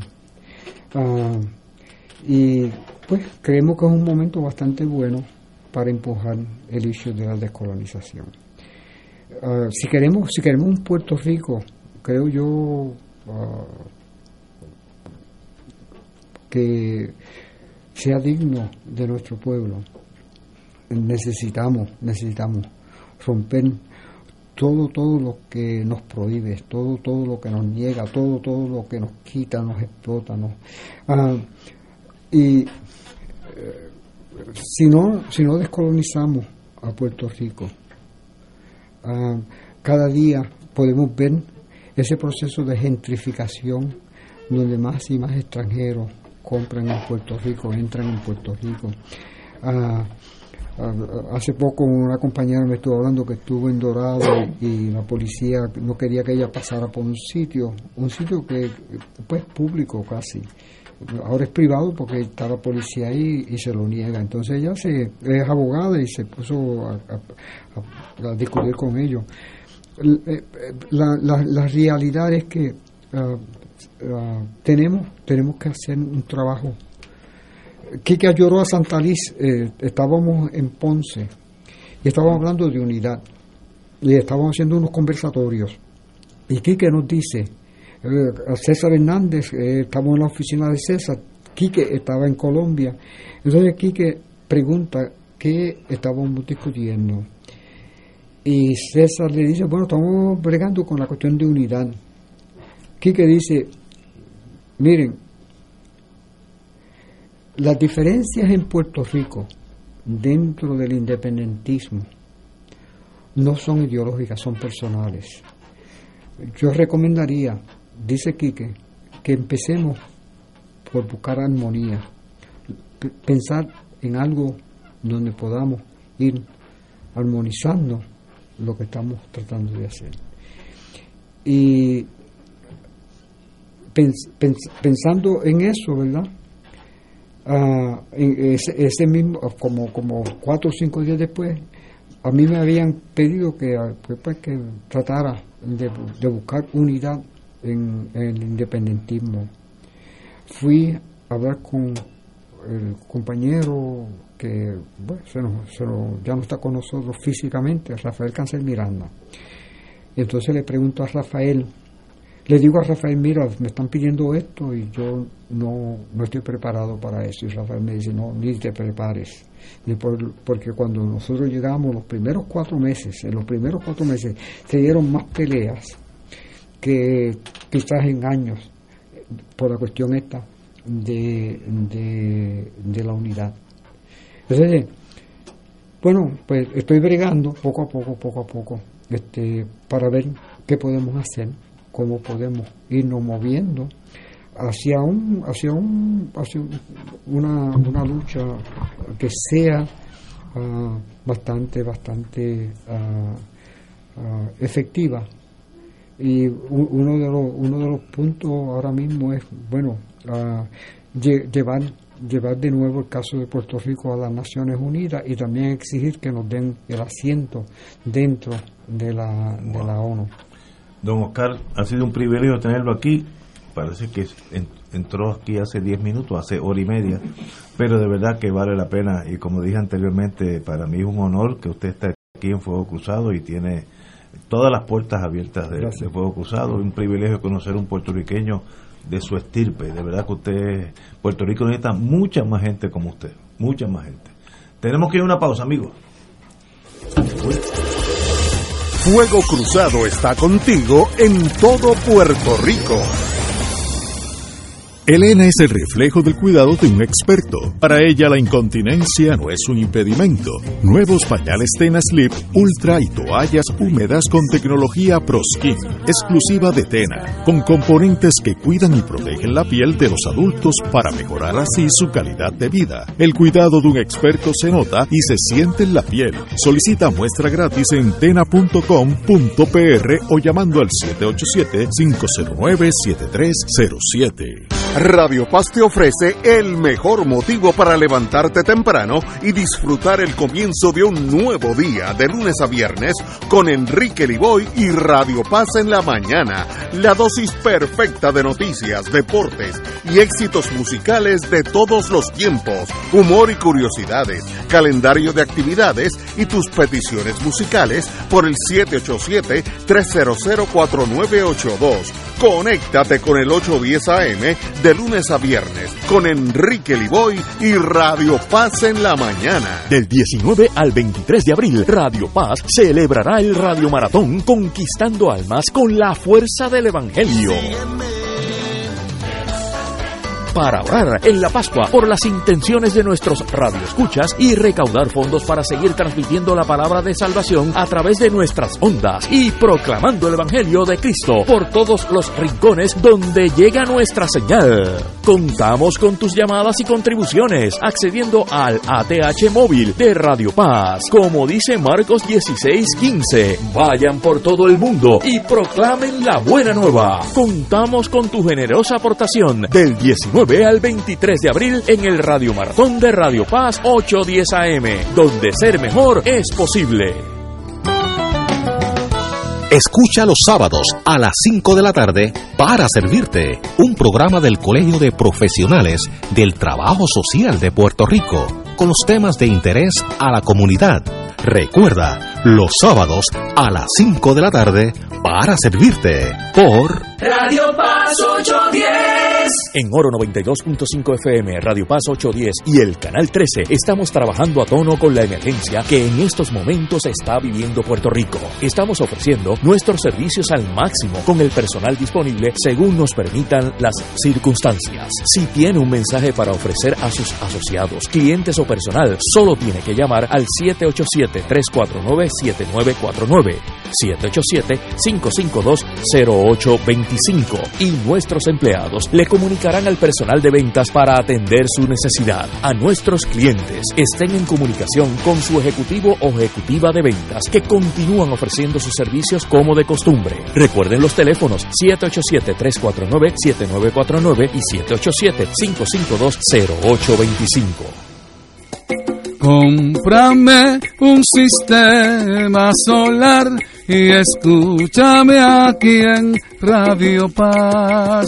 Todos los viernes a las 4 y 30 de la tarde te espero para que me cuentes tus inquietudes acerca de placas solares con baterías. Comunícate conmigo, soy Luis Enrique, al 787-536-7938 de Solar Store. Cómprame un sistema solar. Y ahora continúa Fuego Cruzado. Regresamos amigos y amigas a Fuego Cruzado. Bueno, tenemos, hoy habla que hoy ha sido un programa mega especial. Hace mucho tiempo no lo veía.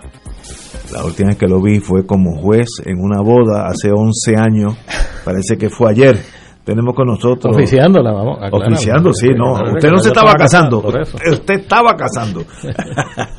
Pero un privilegio. Carlos Vizcarrondo está aquí con nosotros. Fue presidente de la Cámara en unos años bonitos de Puerto Rico. Y luego estuvo 14 años y medio de juez del, del circuito, Tribunal de Apelaciones. Eso es así. Va, empecemos por ahí y de ahí echamos para atrás. ¿Cómo fue esa experiencia? 14 años de juez de apelaciones. Extraordinaria, extraordinaria, Ignacio. Y, bueno, y muchas gracias por la invitación. A las órdenes, un privilegio a para nosotros. Al compañero José Nadal Power y los compañeros que se tuvieron que ausentar, pero que son buenos amigos, Tato Rivera Santana y Julio Muriente. Tato vuelve, creo. Tato Ah, pues magnífico. Pues nada, a lo que voy es que fue una experiencia extraordinaria, como se va el tiempo, 14 años y medio, ¿verdad? Eh, en que pude interaccionar, compartir con juristas de primer orden, no solamente mis compañeros jueces en, en los diferentes paneles, más de 10 o 12 paneles en que participé, más de 15 compañeros jueces de nombramiento de diferentes administraciones. Y en el momento en que se trataba de hacer justicia, pues eh, éramos un solo hombre. Qué bueno. Eh, ahí pues empecé, no empecé no, yo creo que eh, utilicé una vez más la herramienta de la búsqueda de consenso, porque cuando uno eh, como juez eh, de apelaciones presenta un caso en el panel de dos jueces adicionales, somos tres jueces de ordinario, aunque pueden haber hasta cinco compañeros en el panel, pero eh, uno como juez ponente pues tiene que presentar el caso y convencer a los compañeros de que te den el voto.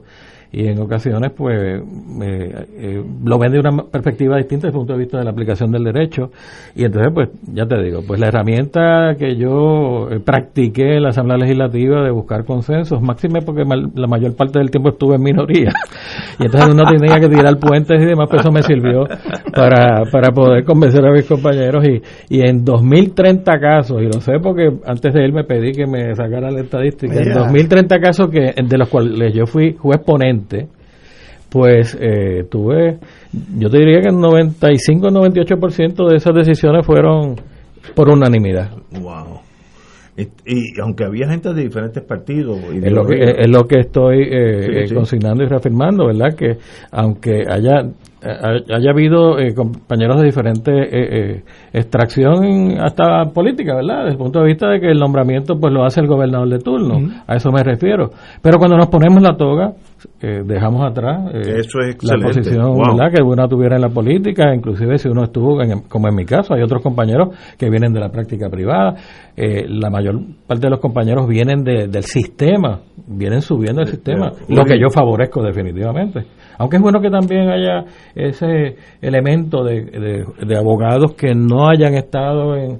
de proveer diversidad. Al, Pero yo creo en la carrera judicial definitivamente y pienso pues que eh, los procesos de oportunidades apelativas pues deben ser como un, reconocimiento al trabajo que hace el juez desde el del juez municipal y pasando por el tribunal de primera instancia eh, llegar al Tribunal de Apelaciones y quizás con suerte pues llegar al Tribunal Supremo eh, de Puerto Rico. Pero nada, quiero aprovechar la coyuntura, primero que nada, para reconocer el trabajo ingente de esos hombres y, mujeres que diariamente hacen justicia. Eh, particularmente en el caso del Tribunal de Apelaciones, reconocer también la, la, perspectiva adecuada que en este momento tiene la jueza presidenta Maite Orono en términos de, del acceso a la justicia, el juez administrador de, los tribunales, Cifrido Steidel, eh, que es un hombre con mucha sensibilidad y mucho compromiso eh, con el país. Eh, no, no, para mí un, un, candidato perenne por su calidad profesional hasta el Tribunal Supremo. No, no, sin duda. Sin duda. los que lo conocen pues saben que no estoy exagerando. Pero nada, creo que la rama judicial está adecuadamente inspirada en el compromiso con el puertorriqueño de carne y hueso, de a pie, que toca eh, las puertas de los tribunales a diferentes niveles. Eh, y el proceso, por ejemplo, de que puedan litigar eh, eh, llevando casos hasta por derecho propio, pues permite el que haya el mayor acceso a la justicia. Y una vez que usted entregue esa toga, yo me acuerdo cuando me quité el uniforme militar, que hay una transición emocional eh, y uno vuelve a ser ciudadano. ¿Cómo se siente después de 14 años y medio de juez del Tribunal de Apelaciones a ser un ciudadano, Carlos Vicarronda? Pues mira, ahora ese es el, nuevo reto que tengo, porque yo me he puesto en la vida, en estos más de 40 años de servicio público, tantos sombreros que Dios me ha, eh, me ha puesto en mi camino. Eh, presidente de la Asamblea Municipal en Carolina, el, 80 el 86, el 88. sobre todo acostumbrarse a volver a hablar de política. Eh, cuando fui legislador por, por 11 años. Usted fue presidente. Legislador por acumulación. En esos en esos 11 años pues estuve tuve el honor de presidir la Cámara de Representantes por cuatro años, del 2001 al 2004. Y, y, pues la más reciente encomienda de servicio público que ha sido estos 14 años y medio, que humildemente pues creo que, eh, que lo he hecho con mayor sentido de responsabilidad patriótica. Pero como sabemos que usted está empezando a vivir, porque tenemos la misma edad, eh, ¿qué piensa hacer ahora como ciudadano privado en, en torno a sus muchos años que le quedan por delante?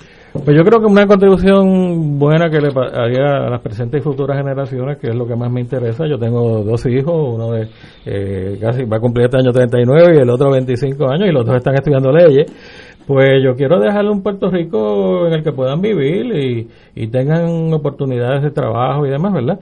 La verdad que en ese sentido, pues me gustaría aportar escribiendo. quiero escribir porque he amasado 40 años y medio de, de, buenas experiencias en el servicio público. He aprendido en todas esas ocasiones que utilizando la herramienta del consenso, que es ponernos en esta misma mesa, eh, Tato con su perspectiva independentista, el compañero Nadal Power en su perspectiva autonomista, Ignacio Rivera en su perspectiva estadista, los, los cuatro que estamos en esta mesa somos puertorriqueños. Y yo he aprendido con estos diferentes sombreros que ponemos, podemos ponernos de acuerdo para remar para el mismo lado. Y el mismo lado debe ser el, eh, el bienestar de nuestro pueblo y buscar herramientas que si nos unimos todos como un solo hombre, como un solo puertorriqueño y remamos para el mismo lado, entonces Puerto Rico tiene futuro. Y entonces pues yo quiero escribir sobre eso, que las presentes y futuras generaciones no hay que no hay que descubrir la rueda, ya está ahí es cuestión de que confiemos en nosotros mismos. Yo creo que eso tiene mucha vigencia en el Puerto Rico que nos toca vivir porque el resultado electoral de noviembre pasado fue que hay cinco eh, delegaciones representadas en la Asamblea Legislativa, en la Cámara y en el Senado. Eh, eh, piensen, por ejemplo, que se cogieran los proyectos de los programas de gobierno de los cinco partidos y se buscaran los puntos en común. Yo les garantizo a ustedes que por lo menos un 80 o más de esos cinco eh, plataformas de los partidos políticos tienen puntos de consenso, pues que se estableciera como una prioridad. Antes de buscar eh, eh, issues divisivos, ¿por qué no buscar los que nos unen primero?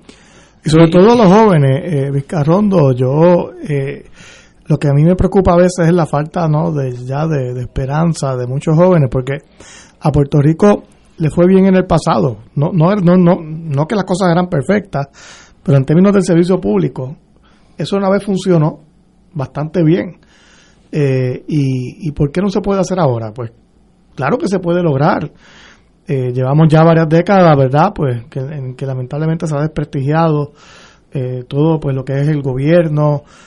me parece que, de hecho, Vizcarrondo presidió los últimos momentos en los cuales como que la gente tenía algún sentido de esperanza y eso como que ha ido cada vez empeorando, ¿no? Eh, y, y, sobre todo al joven, yo creo que hay que comunicarle eso que dices. Pero el joven, uno tiene que darle, si hablo de consenso de Eso es lo que han pasado mal. pensando en ello. El, joven puertorriqueño está cansado de, de la política eh, acostumbrada, de, inclusive de los partidos mayoritarios. Ah, Por eso están buscando otras opciones. Y entonces los partidos mayoritarios tienen que eh, adecuarse a los tiempos y tienen que ser un instrumento que, que sea eh, accesible y que motive a la juventud puertorriqueña.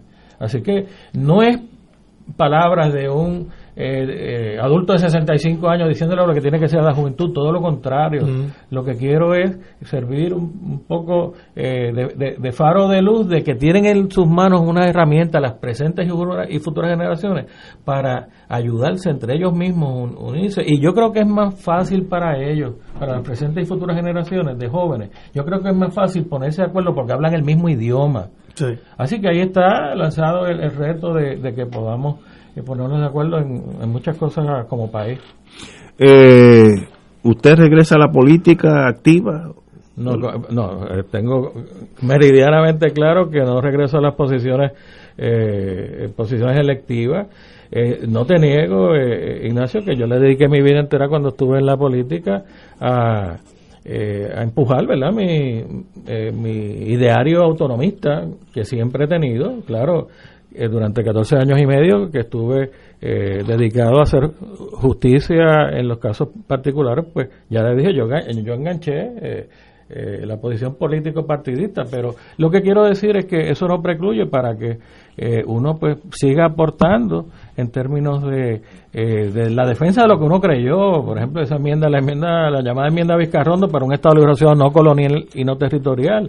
Todavía eh, está en el aire, sí, una de las bueno, Pues no, la, pues no la han revocado, es la posición oficial del Partido Popular Democrático. Así que cuando el Partido Popular vaya a un plebiscito a defender opción su opción autonomista, pues me parece que deben hacer acopio de la realidad de que la posición institucional es un Estado libre asociado no colonial, no, no territorial, no subordinado a los poderes plenarios del Congreso bajo la cláusula territorial de la Constitución de los Estados Unidos. Que de hecho el presidente actual del Partido Popular eh, eh, reivindicó eso ahora, ¿no? Dijo lo mismo, ¿no? Lo que queremos es un ELA que no esté sujeto a la a los poderes plenarios del Congreso, Y ¿no? lo- y- que es lo importante aquí. Y José, yo, yo acojo, acojo con mucho beneplácito. Para que no ocurra un promesa en el la- futuro, ¿no? Que la- Eh, eh, el, el- el lenguaje que estuve leyendo en la propuesta que hace el, el querido compañero y amigo y buen puertorriqueño, al que le deseo la José mejor suerte, del Senado, José Luis Dalmau, pues me alegra sobremanera pues que haya recogido eh, la posición institucional que se mantiene vigente de, en todas las asambleas desde el 17 de noviembre de 1990 en el Teatro de la, la Perla de Ponce hasta el presente. Esa es la posición institucional del partido. Tenemos aquí una pausa, regresamos con don Carlos Vicarrondo, honorable juez del Tribunal de Apelaciones de Puerto Rico. Vamos a una pausa. Fuego Cruzado está contigo en todo Puerto Rico. De todo un poco, con Manolo Almeida, el más ameno en tus mañanas por Radio Paz 810 AM, de martes a viernes a las 9 de la mañana. Notas positivas, salud, ambiente, negocios y entretenimiento. De todo un poco, martes a viernes por Radio Paz. ¡Estamos vivos! Fuego Cruzado, el programa de más credibilidad en la radio puertorriqueña, es ahora la tribuna abierta de análisis noticioso, con diversas perspectivas que exploran el trasfondo de lo que acontece a diario y cómo nos afecta. Escucha Ignacio Rivera y sus panelistas invitados de lunes a viernes en Fuego Cruzado en transmisión diferida a las 10 de la noche por Oro 92.5 FM.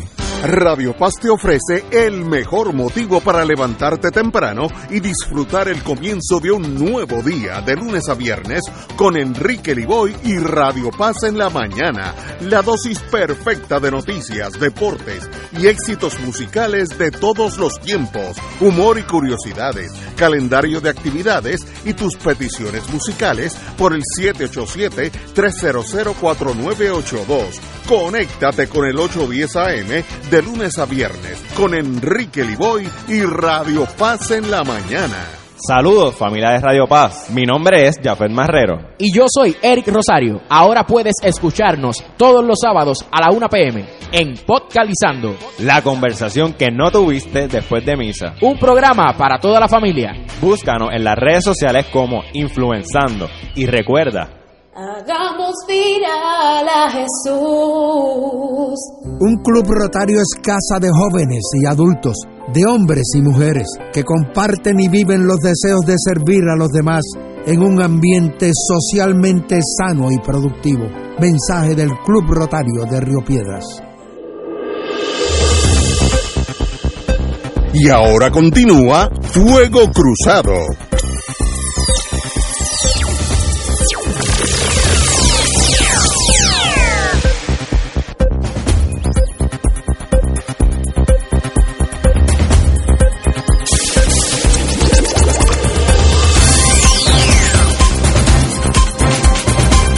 Regresamos amigos y amigas, estamos con don Carlos Vizcarrondo. Eh, en estos días hay unos proyectos en Estados Unidos hacia que apuntan hacia la estadidad. Eh, hay varios proyectos ahí que no voy a entrar en ninguno de ellos específicamente, pero ¿qué usted opina de este movimiento, mayormente del Partido Nuevo Progresista, de empujar, eh, forzar al Senado o a, a la Cámara o a ambos a llegar un entendido sobre el futuro en este caso estadista de, de, Puerto Rico. ¿Cómo usted lo ve? Bueno, eh, eh, eh, pues lo veo eh, como una eh, la continuación de una expresión que ellos entienden que fue mayoritaria en favor de, de la estadidad, pero podríamos hablar eh, con detalle de cómo se dio esa expresión, ¿verdad? Que es cuestionada por muchos sectores. Adelante. Y en ese sentido, pues, eh, pues me parece que yo no le auguro mucha oportunidad, por no decir ninguna, eh, porque va a recibir la- el rechazo, eh, particularmente de, de los sectores eh, republicanos en el, Cong- en el Congreso de los Estados Unidos, Senado y Cámara. Y a fin de cuentas, pues, pues yo creo que están respondiendo al liderato, al, eh, eh, a los eh, estadistas que eh, votaron mayoritariamente a favor de la, de la de la estadidad, pero realmente no creo que, sea, que, que hay las condiciones óptimas para que se pueda aprobar ese proyecto. En contraposición, pues eh, está también el proyecto de Nidia Velázquez eh, y de Alexandria Ocasio Cortés, el, el la experiencia previa que hubo en ese proyecto fue el HR 8113, Ese mismo. que es- esencialmente lo que plantea es la convocatoria a una asamblea constitucional de estatus. En ese sentido, pues lo veo eh, favorable porque yo tengo un historial. Yo fui el primer presidente de la primera asamblea municipal en la historia de Puerto Rico, la asamblea municipal de Carolina, en 1986, cuando fuimos a la- al comité de descolonización por primera vez. Y yo al lado mío tenía al portavoz del PNP, Frank Camacho, y a la izquierda el portavoz del PIB, Papo el doctor Papo Vizcarrondo de Carolina. Y fuimos los tres a defender el consenso de la Asamblea Municipal en favor de la, de la convocatoria de una Asamblea Constitucional de Estatus, que era la posición del, del Colegio de Abogados de Puerto Rico. Yo formaba parte de la Comisión de Desarrollo Constitucional, pues obviamente me llevé esa propuesta a la Asamblea, yo era el presidente, lo aprobamos por unanimidad, fuimos al, al, Comité de Descolonización y, y favorecimos eso. Lo que quiero decir es que yo pues, tengo que ser consistente.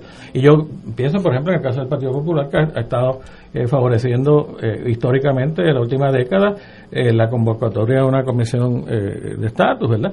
Así que, aunque en lo personal, pues lo veo con muy buenos ojos y lo favorezco, pues también reconozco que, que tiene sus, eh, sus problemas y sus escollos en el Congreso, porque lo mismo va a pasar, por ejemplo, el sector estadista va a ir a minarle las posibilidades de que sea aprobado. Y entonces, si no, si no se aprueba el del PNP para que seamos en Estado de la Unión, y si no se aprueba el de la constituyente de Nida Velázquez, ¿dónde quedamos?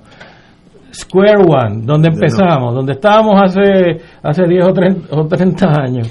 Y fíjate que ya aliados de la estadidad de muchos años, como Rick Scott, eh, Marco Rubio, eh, ambos los senadores de la Florida, igual, igual se expresó así Orrin Hatch hace dos años, ya han estado diciendo a los estadistas que han sido sus aliados, resuelvan primero los problemas económicos de Puerto Rico y después hablamos de la estadidad. Claro. Pero ahora mismo no, no vengan aquí con eso.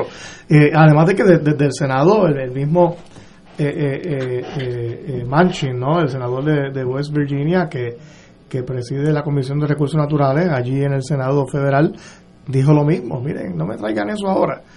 Por lo tanto, ahí hay pues ya un... Yo, yo pienso que, que era algo que te iba a, pedir tu, tu opinión, tu pensamiento, y un poco la valoración. O sea, el, el, el historial y la cadena de eventos que han ocurrido en los últimos años, particularmente desde el 2016 para acá, con los casos en el Tribunal Supremo de Estados Unidos, San Pueblo versus Sánchez Valle, Sánchez Valle eso el de Aurelio que fue antes, luego la aprobación de la ley promesa invocando la cláusula territorial de la Constitución de Estados Unidos para tomar la decisión de imponer una Junta de Control Fiscal, que por cierto, lo subrayo siempre porque no se me- menciona con frecuencia, pero la ley promesa podía ser aplicada a cualquier territorio, pero requería la anuencia de la legislatura y del Ejecutivo de los territorios. En el caso de Puerto Rico eso no se requería, era impuesta. Así que a, ese nivel llegó eh, la, la, la actitud ¿verdad? despótica de- del Congreso en la aprobación de, de esa ley. Y luego ha habido otros casos, ¿no? Eh, pero me parece que hay una cadena de eventos que apuntan a que el interés de Washington, del gobierno de Estados Unidos, eh, sigue siendo mantener el territorio o la colonia. El territorio es el concepto que usan los norteamericanos para no utilizar el término colonia.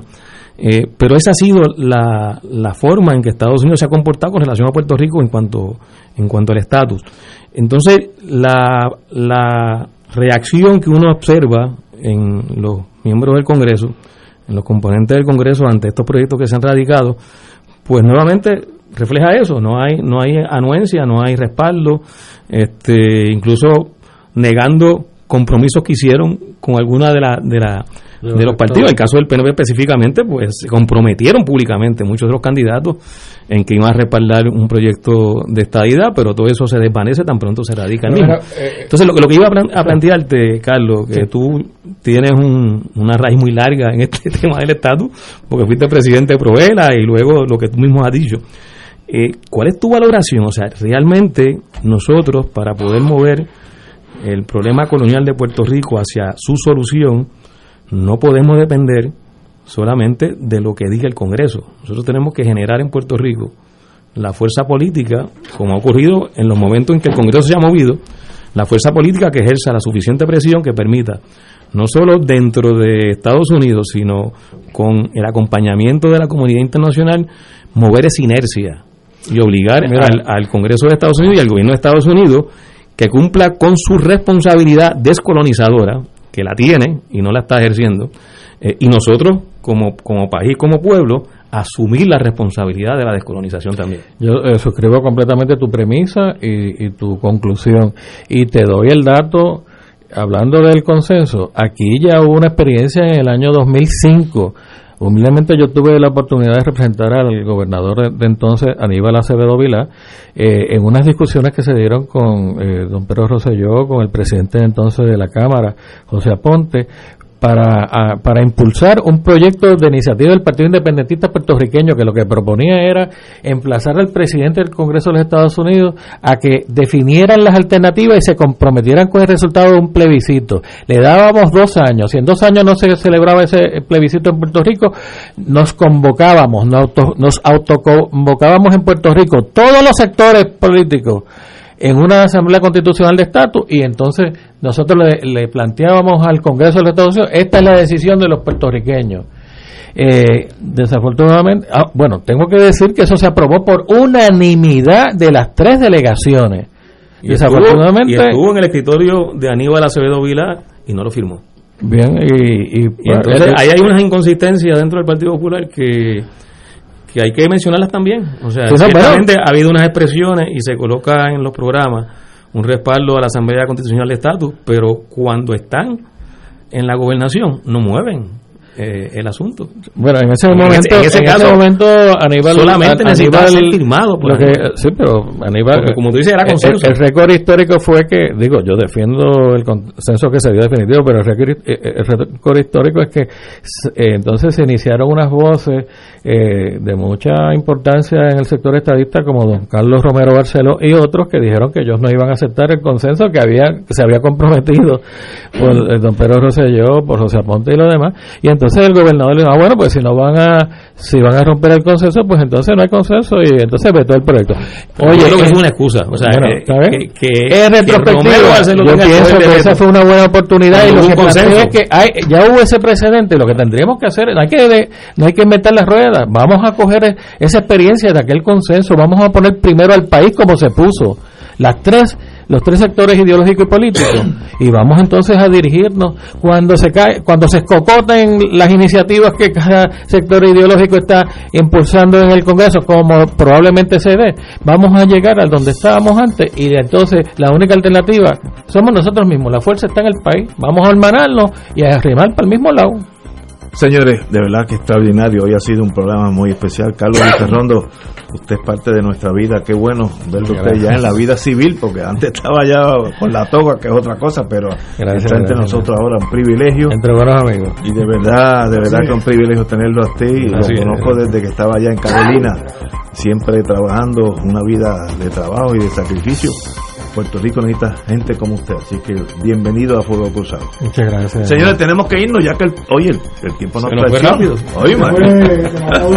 y, y a Vicarrondo habrá que traerlo para un Sí, tiempo. sí, pues se quedaron varios temas. No, yo le pido indulgencia porque estaba tan interesante la entrevista anterior que yo me hubiera quedado oyéndola. Mira, sobre Carlos Vicarrondo, el tema ambiental es también Ah, área- sí. Sí. Ah, pues. Bueno, yo, yo- yo- yo hasta quería hablar de las picúas. Mis pescadores de las picúas, desde acá un abrazo. El abogado.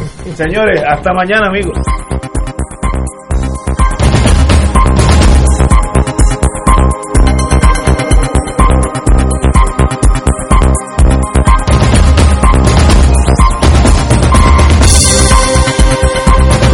Esta emisora y sus anunciantes no se solidarizan necesariamente con las expresiones vertidas en el programa que acaban de escuchar.